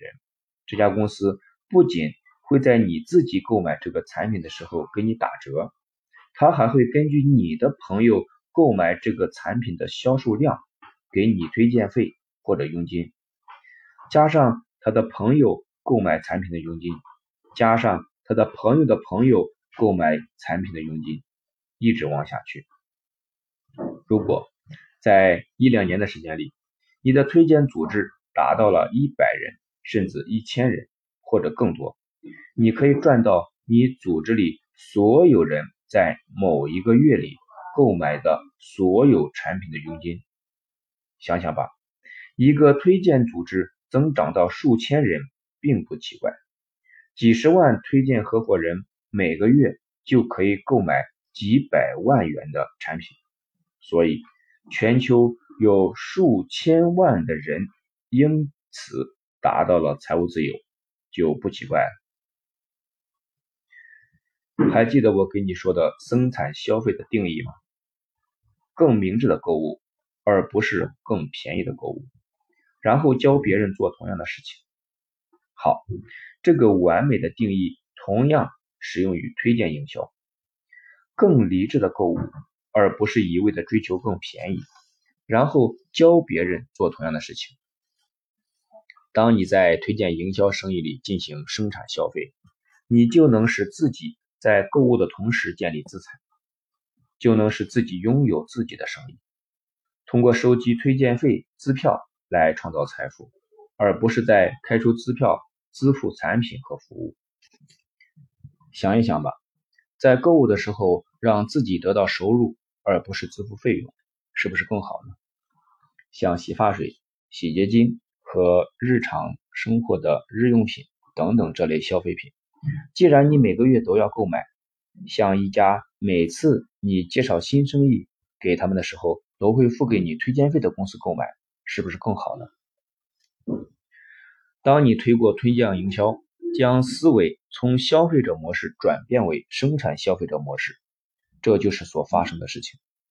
你不仅仅在你花钱的时候赚钱，你还可以在你的推荐合伙人以及他们所有的合伙人花钱的时候赚更多的钱。从你自己的推荐生意里购物的生产消费行为，和从店铺里购物的消费行为，它们之间的区别就是拥有和租用的区别，存钱和花钱的区别，资产和负债的区别，投资和花费的区别，以及增加和减少你的银行存款的区别。我注意到，人们都愿意和朋友们分享。便宜货品的消息，我们互相交流，哪里能够买到更便宜的汽油？哪里能够买到更便宜的日用品？哪里能买到更便宜的汽车？哪里能买到更便宜的机票？这样的例子数不胜数。但是，如果你真的想帮助你的朋友，请和他们分享生产消费的概念。如果你想送给他们一份永远不过时的礼物，请告诉他们消费是如何减少。他们的银行里存款的，而生产消费是如何增加他们银行账户里的钱？请这样想想看，你会向你的朋友推荐哪家银行呢？收取最低服务费的银行，还是你每开出一张支票都会支付给你一笔钱，而你介绍的每个人每开出一张支票也会支付给你佣金的银行呢？好了。让我来问你：如果你的一个朋友光顾了上述的第二家银行，然后以“我不想打扰你”为理由没有告诉你，你觉得如何呢？你会不会因为你的朋友没有打搅你而是高兴呢？还是因为他没有告诉你这笔最划算的生意而生气呢？推荐一样，就像我们光顾推荐营销银行一样。你给他们写一张一百元的支票，他们就给你写一张二十元的支票。你介绍到银行的每个人都会这样，加上他们所推荐的每个人写的支票的时候，你都可以得到推荐费。如果一家推荐营销银行在你家附近开张了，你想不想你的朋友告诉你呢？你难道不会将这家？在你写支票给他们的时候，也写张支票给你的银行推荐给你的朋友或者亲戚吗？你当然会的，这才算是朋友嘛。消费者要小心了，超市和折扣的购物网站也许能给很大的折扣，但长远来看，重要的不是你付出多少，而是你得到多少。有什么比得到？拥有自己的生意和赚钱的机会更好呢？你要摆脱越便宜越好的消费者心理，并不是越便宜越好。当我们更便宜的购物时，我们只是贫穷的慢一点；但是，当我们更明智的购物时，我们就能使自己和我们的朋友更快的致富。现在，请让我问你，你会选择哪一样呢？贫穷的慢一点，还是？致富的快一点呢？答案是显而易见的。如果你花钱购买产品和服务，却没有得到任何回赠的金钱，问问自己，为什么没有呢？那个答案会改变你的生活的。推荐营销从第一天开始就一直以开放的态度欢迎先进的技术，它不像传统公司那样。不惜一切代价避免改变，他一直欢迎创新和改变。这个行业的先锋们从一开始就明白，没有技术的进步，推荐营销就不可能充分发挥它的潜能。例如，电脑价格的大众化，使推荐营销公司能够跟上不断变化和不断扩展的推荐网络的步伐。便宜的长途电话费用，使人们能够跨越大陆，向全世界推荐产品和扩展生意。创新的通讯设备，例如传真机、手机、微信、影音设备等等，使普通人更容易和更低价的建立规模庞大、有利润的推荐组织。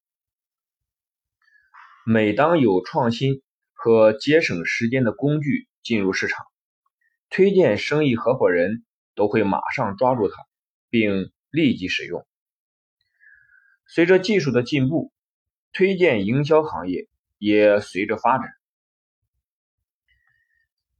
历史上最伟大的技术突破，似乎不知不觉的突然爆炸性的登上了世界的大舞台，这就是互联网。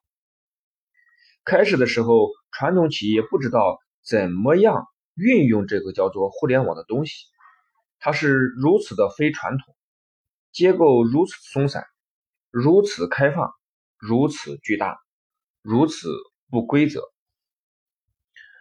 传统企业被难以回答的问题困扰着：我们怎么驾驭互联网的速度和延伸力呢？互联网怎样使我们的业务更加有效率呢？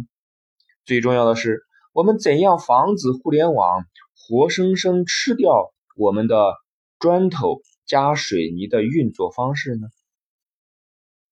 另一方面，目光远大的推荐营销公司马上意识到，互联网的爆炸并不是可怕的东西，而是值得欢迎的事物。如果手提电话，和传真机可以促进推荐营销快速发展，那么想一想，互联网会怎么样呢？推荐营销在互联网上的发展前景不仅仅是令人兴奋的，它简直是使我们兴奋到要爆炸。贝克哈吉斯作为一个行业专家和三本推荐营销畅销书的作者，创造了。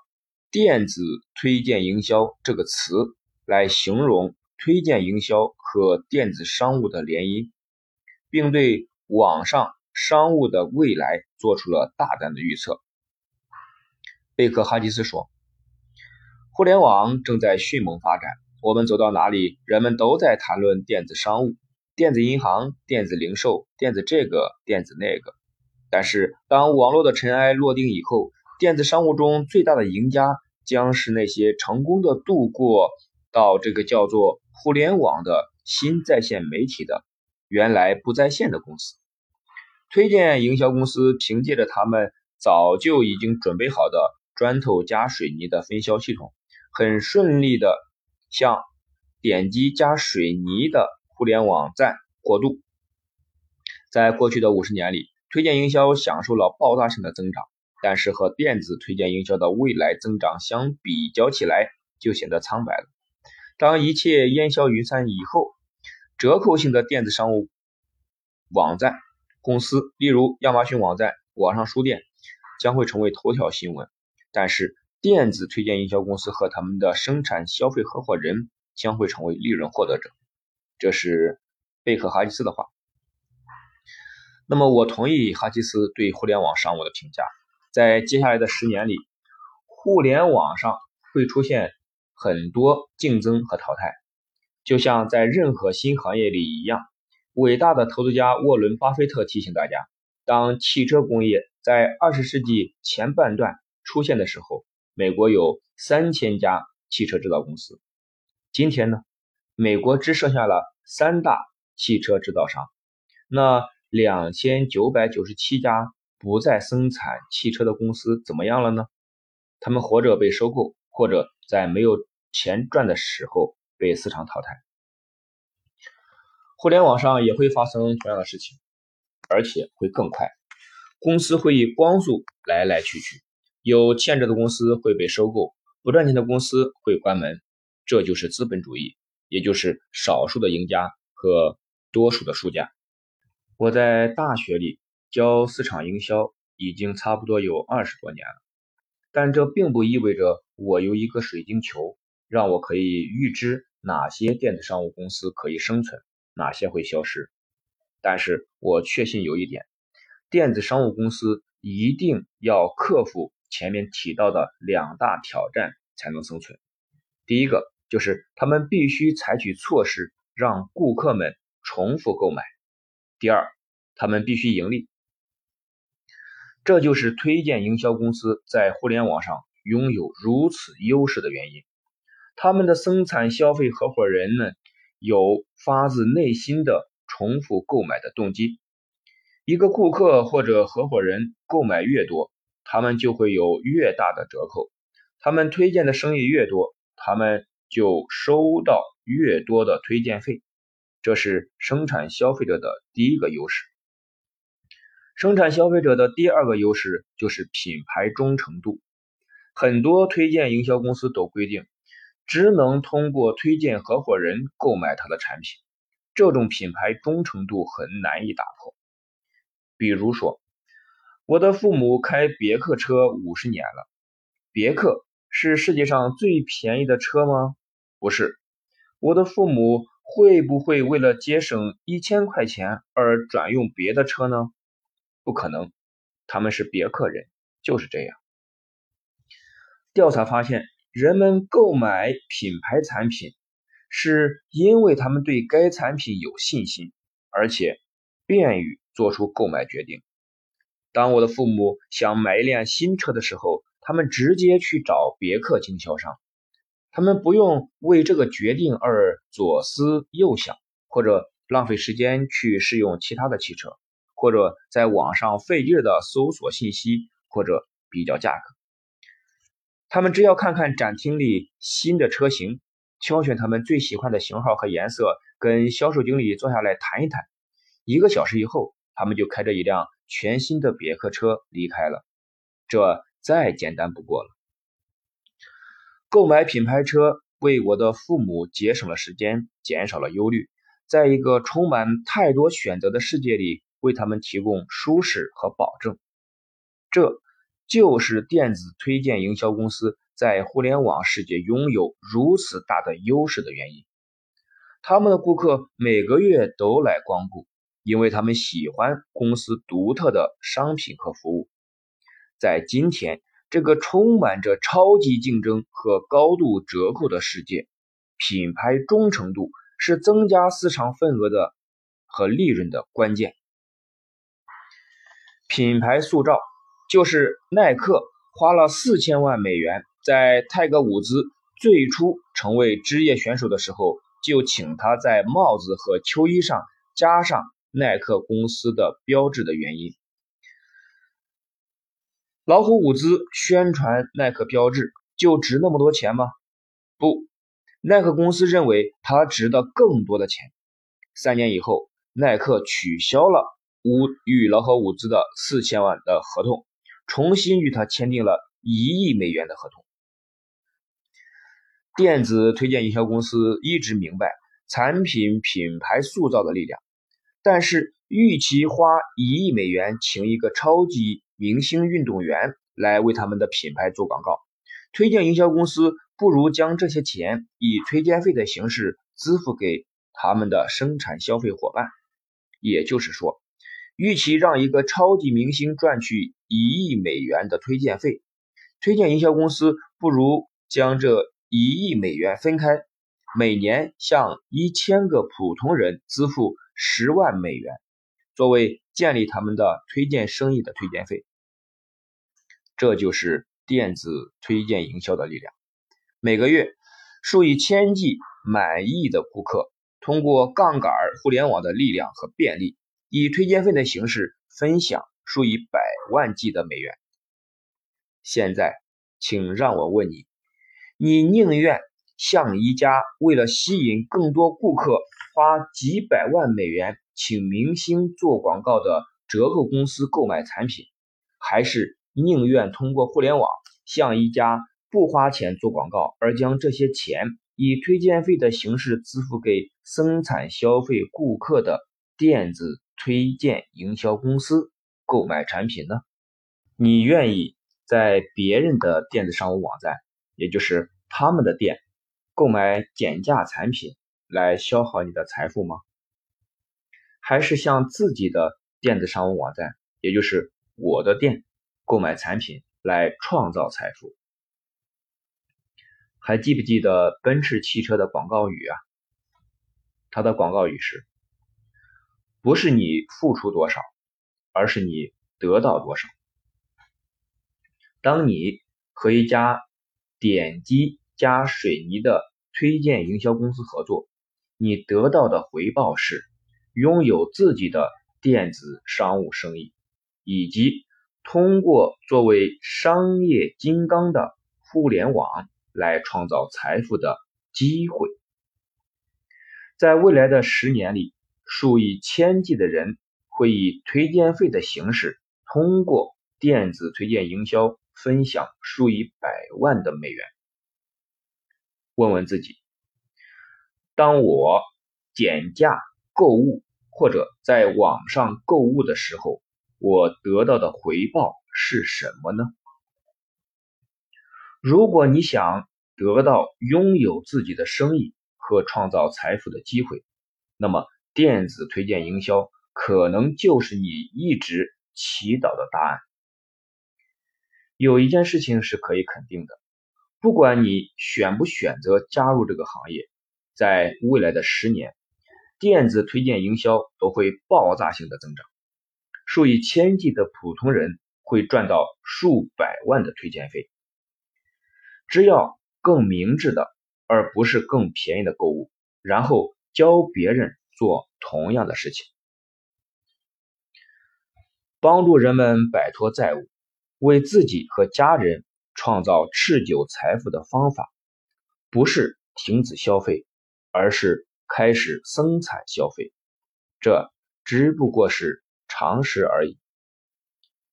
每当我被邀请向听众讲解创造财富的要点时，我通常会以一个故事作为开场白。这个故事是关于一个有才华的年轻的经济学家和一个很聪明但没有读过书的农夫之间的对话。这个故事是这样的：一个中西部城市的市政当局聘请了一位世界著名的经济学家来解决该城市的财务问题。这位经济学家。连续讲了两个小时，使用了很多漂亮的措辞和高深的理论。这个城市的居民礼貌性的听着，但是他们什么也没听懂。演讲结束的时候，一位老农夫站起来，面向听众，将经济学家两个小时的演讲浓缩成了一句难忘的话。农夫说。朋友们，邻居们，这位年轻人的意思是：如果你的支出大于收入，你剩的钱将会越来越少。这位没有文化的农夫明白，创造财富只是一个常识问题，而不是书本上学来的理论。同样，生产消费也是常识而已。从你自己的店铺更明智的购物，然后教别人做同样的事情。朋友们，问问自己：我希望自己的收入超过支出吗？我想在花钱的同时也赚钱吗？我想推通过推荐品质好且人们每天都需要的产品和服务给别人，来建立自己的生意。和赚取推荐费吗？建立财富的秘诀不是停止消费，而是开始生产消费。全世界数百万的人正在通过电子推荐营销的方式，一边生产消费，一边走向财务独立。这意味着你也许要问自己两个问题了。第一个问题是。为什么不是我呢？第二个问题是，为什么不是现在呢？威卡姆的首席执行官肖纳诺斯通他说：“互联网不是一门生意，但它是建立庞大新生意的一种方法。网络人，我想他的出现是不可避免。首先是电影。” EDTV 和真人骚，这并不奇怪，因为当今世界事实是现实模仿电影，而不是电影模仿现实。所以，真正的网络人出现在聚光灯下，只是时间问题。二零零零年一月一日，网络人米兹马多斯，一个二十六岁以前电脑系统的经理，他带着一台手提电脑和几张信用卡，走进了达拉斯的一所空房子。这位网络人呢，他计划纯粹的依赖互联网生活整整一年。在这期间，他所有的生活必需品都从网上购买，包括食物、家具和衣物。网络人可以有朋友来看他，但是不能接收任何用品和礼物，而他行走的范围不能超出他家的后院。他的赞助商希望通过全程二十四小时。直播网络人的网上新生活，吸引人们来访问他们的网站。在这所租来的房子里，装了几十个数码摄像机。马多斯说：“我们的目标是让人们来我们网站学习如何运用电子商务。”他在网上首先买的东西包括洗发水。卫生纸、洗刷用品、杂货和外卖食品。网络人公司总裁莱恩·克里彻说：“我们当然不是建议大家将自己与外界隔离，但是我们会证明这是可能的。”那么，网络人会怎么赚钱来支付他的电子商务账单呢？他的赞助商每个月。给他二十四美元的报酬，但这份报酬会每月增加，以激励他继续留在房子里。这些钱听起来好像不多，是吗？但是不要忘了，网络人每月二十四美元的收入是成倍增长的。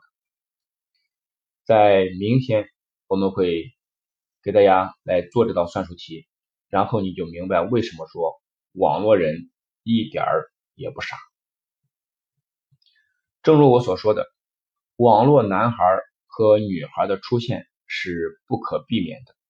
现在人们几乎愿意做任何事来引起大家的注意。但是在我们进入二十一世纪之前，网络人的故事给我们上了很重要的两课。第一课，互联网时代。不再是将来某个时候发生的事情了。互联网时代就在这里，就在今天，就在现在。当然，未来十年里，它会继续以不同的形态出现、混合和成长。但是，请看清楚了，互联网是如此强大和普遍。今天，数百万人可以在网上工作和生活，而不用离开舒适的家。用尤吉·伯纳的话说，就是将来是前所未有的接近我们。事实是，将来就是现在。第二课，在某种程度上，我们都是网络男人和女人。世界是连接起来的，每一天都有数以千计的人在网上注册。如果你今天没有上网，明天你也会。专家预测，在二十一世纪的第一个十年里，全世界将有十亿人能用上互联网。这也就是说，世界上六分之一的人能与别人通过网络连接，什么都是可能的。将网络男人和女人变成生产消费者。如是说，网络人一年的在线的生活里，至少要购买两万美元的产品，这是完全可能的。现在让我问你一个问题：如果网络人以在线生产消费者的方式花费那两万美元，而不是以在线消费者的方式，然后教别人做同样的事情，会怎么样呢？那么他不仅可以在网上生活，还可以在网上创造财富，对吧？如果网络人和一家电子推荐营销公司合作，他可以有自己的生意，并且在花钱的同时赚钱，这是多么棒的一个概念呀！点击致富，你看，这就是电子推销、推荐营销的力量，这就是网上的生产消费。在网上向自己购物，可以为你。和你的家人创造财富，而在店铺的减价场或者折扣电子商务网站购物，这是在减少你的净资产。罗伯特·中度伯格，他是《十二个财富秘诀》这个书的作者。他说，财富的秘诀是重新评估你的花钱习惯。他通俗易懂的建议。听起来很像是正在发挥你作用的生产消费。他说：“你应该将你的每一次购物看作一项投资，将这个杠杆作用增加到你的开支中去，有利于增加你的存款和回报。你的财富会因此积累的比以前快得多。”中伯格。明白，把钱用在投资上可以创造收入，而把钱用在债务上会增加支出。生产消费，你可以将中伯格建议运用到实践中。当你和一家推荐营销公司合作，你有机会将每次购物看作一项投资。推荐营销使你可以将钱。投资在你的店铺，也就是我的店里边，而不是把钱花在沃尔玛的债务上。现在，让我们假设你看到了和电子推荐营销公司合作的明智之处。当你的推荐商务公司走到网上，你的推荐营销生意就发展成为电子推荐营销生意。如果将你的普通推荐营销生意看作是我的店，那么你的在线电子推荐生意就成了我的店网站。有了这个网站，你享受到生产消费的所有优势，加上电子商务的所有优势。和网络人一样，有一些生活必需品你每个月都要买。网络人在网上首先买的东西。也许是你每个月也要买的东西，例如洗发水、卫生纸、洗刷用品、营养品和食品等等。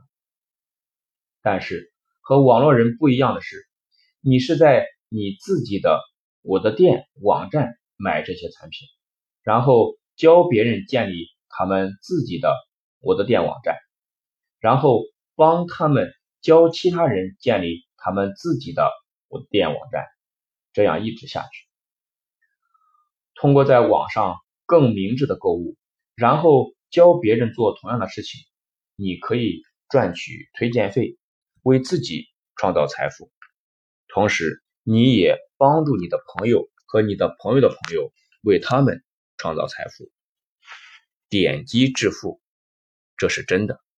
网上购物为消费者提供了两大优势：方便。和低价，但是它也有两大劣势，那就是方便和低价。你也许很奇怪，刚刚我才说了方便和低价是优势，然后我又反过来说他们是劣势，请拿定主意。你没有看错，方便和低价既是优势又是劣势。让我们来解释一下。互联网还在婴儿期，用不了多久，互联网会和你家里的电视机、手机和家电合并起来。几年以后，你经过电冰箱的时候，他会说：“你需要牛油、鸡蛋和牛奶，需要我帮你订购吗？”不久之后，你打开电视机，如果你喜欢其中一个演员穿的衣服，你可以点击这个演员，屏幕上面会出现一个窗口，显示商品的品牌和价格。因为你的尺寸、地址和信用卡资料。都储存在一个数据库里，你只要挑选你喜欢的颜色就可以了。第二天，货物就会送到你的家门口，这就是方便。有一个问题，就是它太方便了。互联网使花钱变得比以前方便多了。随着科技进步，购物会越来越容易，这就意味着你的花费会不断的上升。再上升。还记得我们从奔驰汽车的广告中学到的吗？不是你付出多少，而是你得到多少。如果一个消费者点击一个电视演员，然后买一套衣服，他们得到的是什么呢？那仅仅是一项不断贬值的负债，对吧？当消费者走过电冰箱。然后订购鸡蛋、牛油和牛奶，他们得到的是什么呢？他们得到的是一堆使用后没有价值的、容易腐烂的东西，对吗？购物者们请注意，在线消费者或许认为他们得到很棒的价格和很多的方便，但是他们得到的回报是什么呢？他们得到的回报只是缩小的银行存款。以及更多的债务和更少的资产。现在你明白为什么我说方便和低价也可以是劣势了吧？电子商务的增长使我想起了洛波·阿莫斯特朗所画和佩斯的一幅漫画。他是报纸专栏《跳跃起点》的创办人。他的这幅漫画。讽刺了大受观众欢迎的电视游戏节目《谁想做百万富翁》。第一幅画面中，丈夫和妻子正在看一个虚拟的电视游戏节目。主持人说：“请继续收看下一节。谁想负债累累？”在中间的画面，妻子说。这是一个以现实为基础的新游戏节目。最后一幅画面是以下的对话：妻子说，获胜者得到一张信用卡，有巨大的信用额，利率是百分之二十六。丈夫说，我听说过这个节目，失败者得到的和获奖者一样的奖品。网上购物也是一样，获胜者和失败者得到同样的奖品，都是方便和低价。就是说，电子商务可以是福，也可以是祸，取决于人们是选择通过消费来花钱，还是通过生产消费来赚钱。朋友，如果现在你的钱似乎在飞离你的口袋，看看几年后。会怎么样？你听说过无现金社会吗？这个时代就要来临了，它会使花钱比以前更容易。你有没有想过，拉斯维加斯的赌博为什么要将他们的纸币换成塑料筹码吗？那是因为在心理层面上，在赌博者看来，一叠。一千块钱的扑克筹码似乎还没有一百块钱纸币的价值大。将一个筹码抛到轮盘里，比抽出一张一百块钱的纸币要容易得多。信用卡和借记卡也是一样，它们是塑料做的，也就是说，在心理上，它们不是真正的钱。所以，用你的信用卡购物就容易多了。在心理层面上，用你的信用卡购物是免费的。这就是说，直到信用卡账单出现在邮箱里，他们都是免费的。我的看法是这样的：由于将来互联网会使消费变得越来越容易，人们将自己定位为生产消费者而不是消费者，就越来越重要了。我们将来会在网上购买越来越多的东西，这是必然的。既然我们无论如何也会在互联网上花钱，和一家电子推荐营销公司合作。来实现花钱的同时赚钱，不是很有必要吗？在网上更明智的购物，而不是在减价商场里更便宜的购物，然后教别人做同样的事情，并因此而创造财富，这不是很必要吗？通过在我的店网站购买产品和服务，来投资在。我们自己的生意上，而不是为他们的店网站的主人和股东们创造财富，这样不是很有必要吗？我们已经讨论过，电子推荐营销是推荐营销和电子商务的联姻。电子商务的 E 代表电子，正如光线的速度。但是，当你将电子商务和推荐营销结合起来，E 代表一个和电子一样有力量和有活力的词，这个词就是指数。指数使电子推荐营销与众不同。为了更好的理解指数增长的力量，让我们回到网络人。你们还记得他的报酬是怎样计算的吗？他第一个月。会得到二十四美元，然后他留在房子里，每增加一个月，报酬都会加倍。今天，即使在一些第三世界国家，二十四美元的工资根本不算多。当第二个月增加到四十八美元的时候，然后第三个月就是九十六美元。那这样的话，这个网络人的工资还是在。贫困线以下，但是请看，随着时间的过去，情形会怎样呢？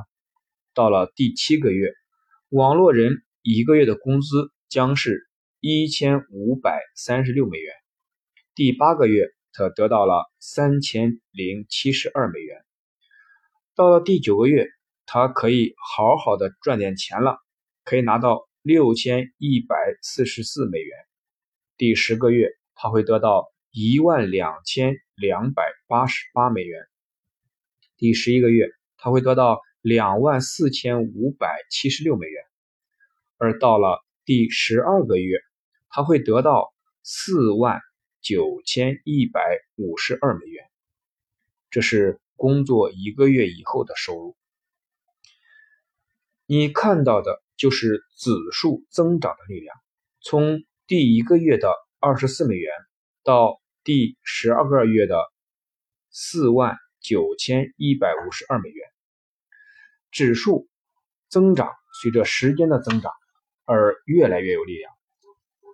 短期来说，网络人的收获很小，正如电子推荐营销一样，但是长远的潜在收获是巨大的。网络人在第十一个月做的工作和他在第一个月。做的工作是一样的，但他得到了两千倍的报酬，为什么呢？因为符合法则，这就是指数增长的力量。开始的时候很微小，持续的努力产生的是微小的回报，但是随着时间增长，这些同样微小。持续的努力复合起来，随着你的生意月复一月。年复一年的指数增长，产生很大的回报。想想一个月的工作换来四万九千一百五十二美元，好像不可能的事儿成为现实。全世界有数千的人们通过运用推荐营销的力量每个月都收到了这样金额的支票，并且金额更大。只要人们愿意为了长期投资而暂时延迟短期利益，这一切就可能发生。当人们通过更明智的购物，而不是更便宜的购物，然后教别人做同样的事情，建立庞大的推荐组织，这一切就可以发生。所以我说，电子推荐营销的 “E” 代表两个词：电子和指数。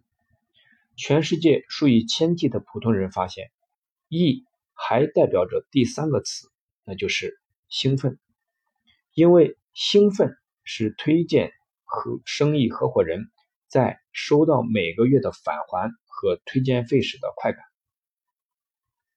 电子、指数。还有兴奋。如果你希望这三个词出现在你的生活中，你就要投资在电子推荐营销上，一个被很多专家称为“新千年的机会”的机会。我将要告诉你一个真实的故事，它蕴含着一个有力的信息，可以改变你和你关心的人的生活。这个故事是这样的：在几年前。有一个牧师和他的妻子在田纳西州的乡村游历。他们在一家餐厅吃晚餐。一位男士走进餐厅，所有的人看来都认识他。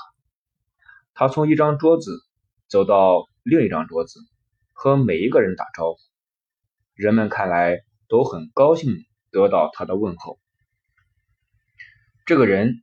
在牧师的桌子前停下来。当他了解牧师的职业以后，他坐下来讲述了他神奇的经历。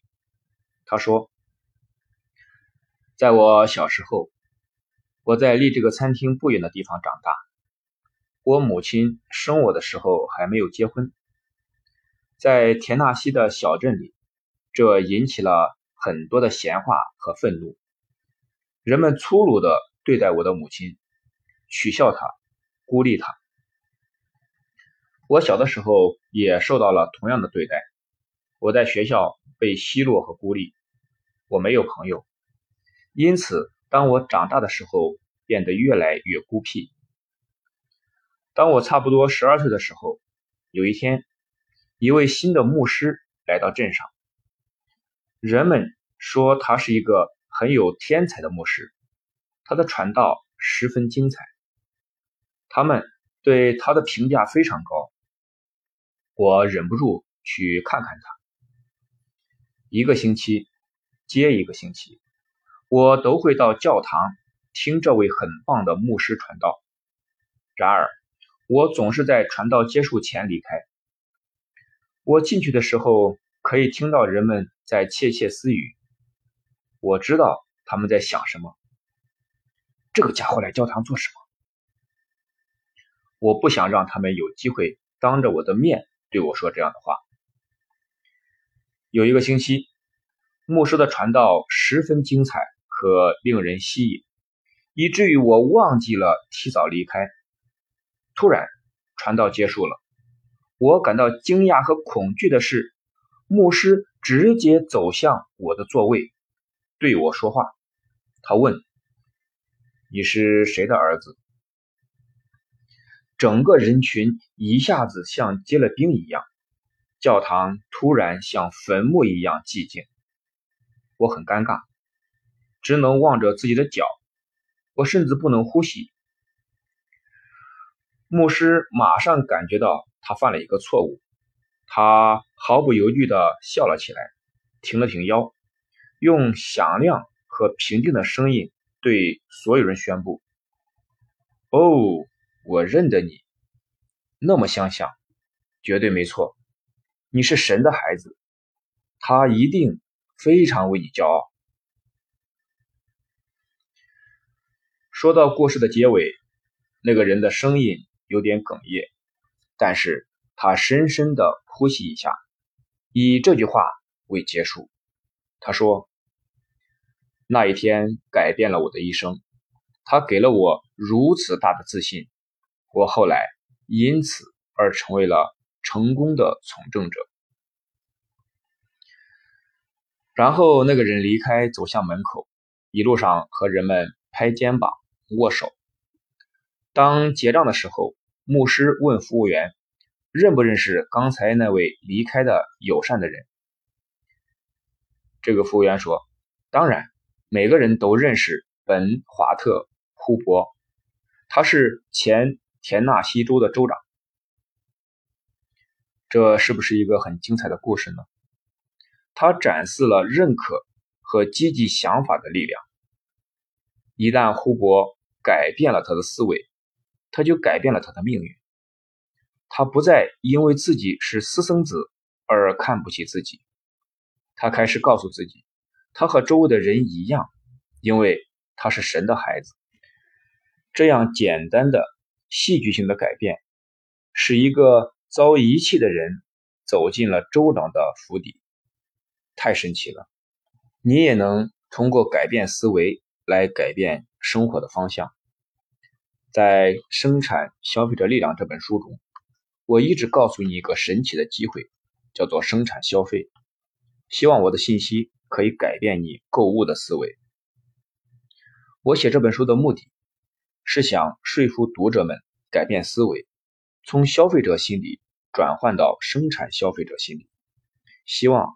你是明白生产消费力量的读者之一，但是为了创造你值得拥有的财富，充分发挥你的潜能，在思想上你还得做一个改变，一个更大的改变。你必须改变对自己的看法，就好像年轻时的本·华特·胡伯改变对自己的看法一样。我曾经以为人们逃避改变。和无视伟大机会的原因是他们害怕失败。是的，很多人因为这个原因而逃避改变。但是，随着我变得更老和更聪明，我开始发现，害怕成功的人比害怕失败的人更多。害怕成功的人逃避成功，更糟糕的是，他们认为自己不配成功而破坏成功。正如故事中的小孩一样。我们生来就觉得自己没有价值，我们将听到的批评变成自己的东西，我们接受人们给予我们的限制，结果我们在内心都背负着一个有成长障碍的小孩。无论我们年纪多大，这个内在的小孩还经常反复的提醒我们没有价值。一出生，我们就被调教成相信我们应该在自己的志向上。加一个天花板，因为我们只配拥有一点点，而不是很多。我们一直被调教成认为自己只配当雇员，而不是老板。我们一直被调教成相信我们只配拥有舒服，而不是财务独立。我们一直被调教成相信我们只配做追随者，而不是领导者。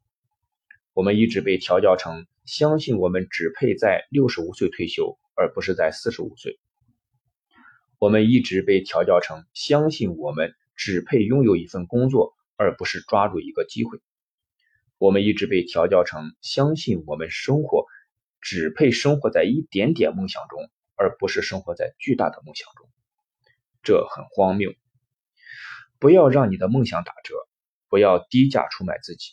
你值得拥有成功，你值得拥有财务独立，你值得成为领导者。你值得拥有自己的生意，你值得生活在伟大的梦想中。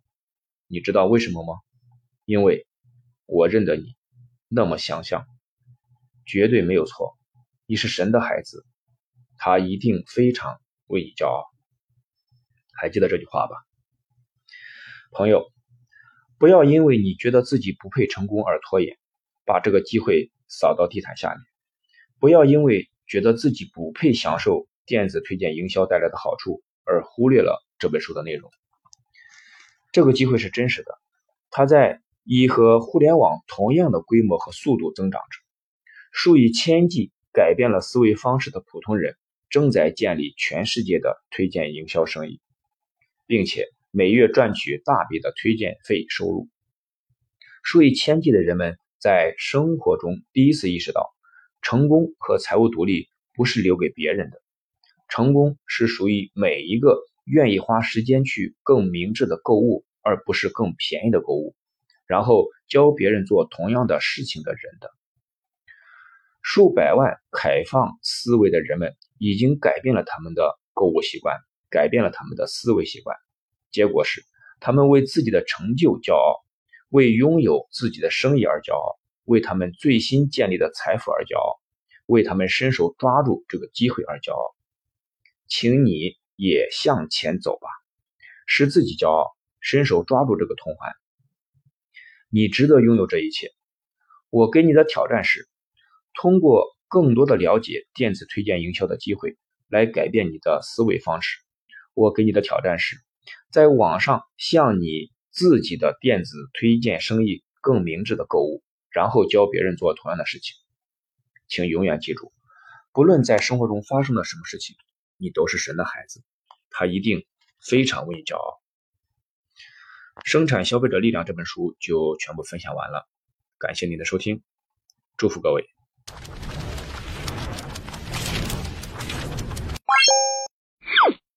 我们书友会希望用十五年时间带动一亿人读书，改变思维，思考致富，和一千个家庭共同实现财务自由。快来加入我们吧！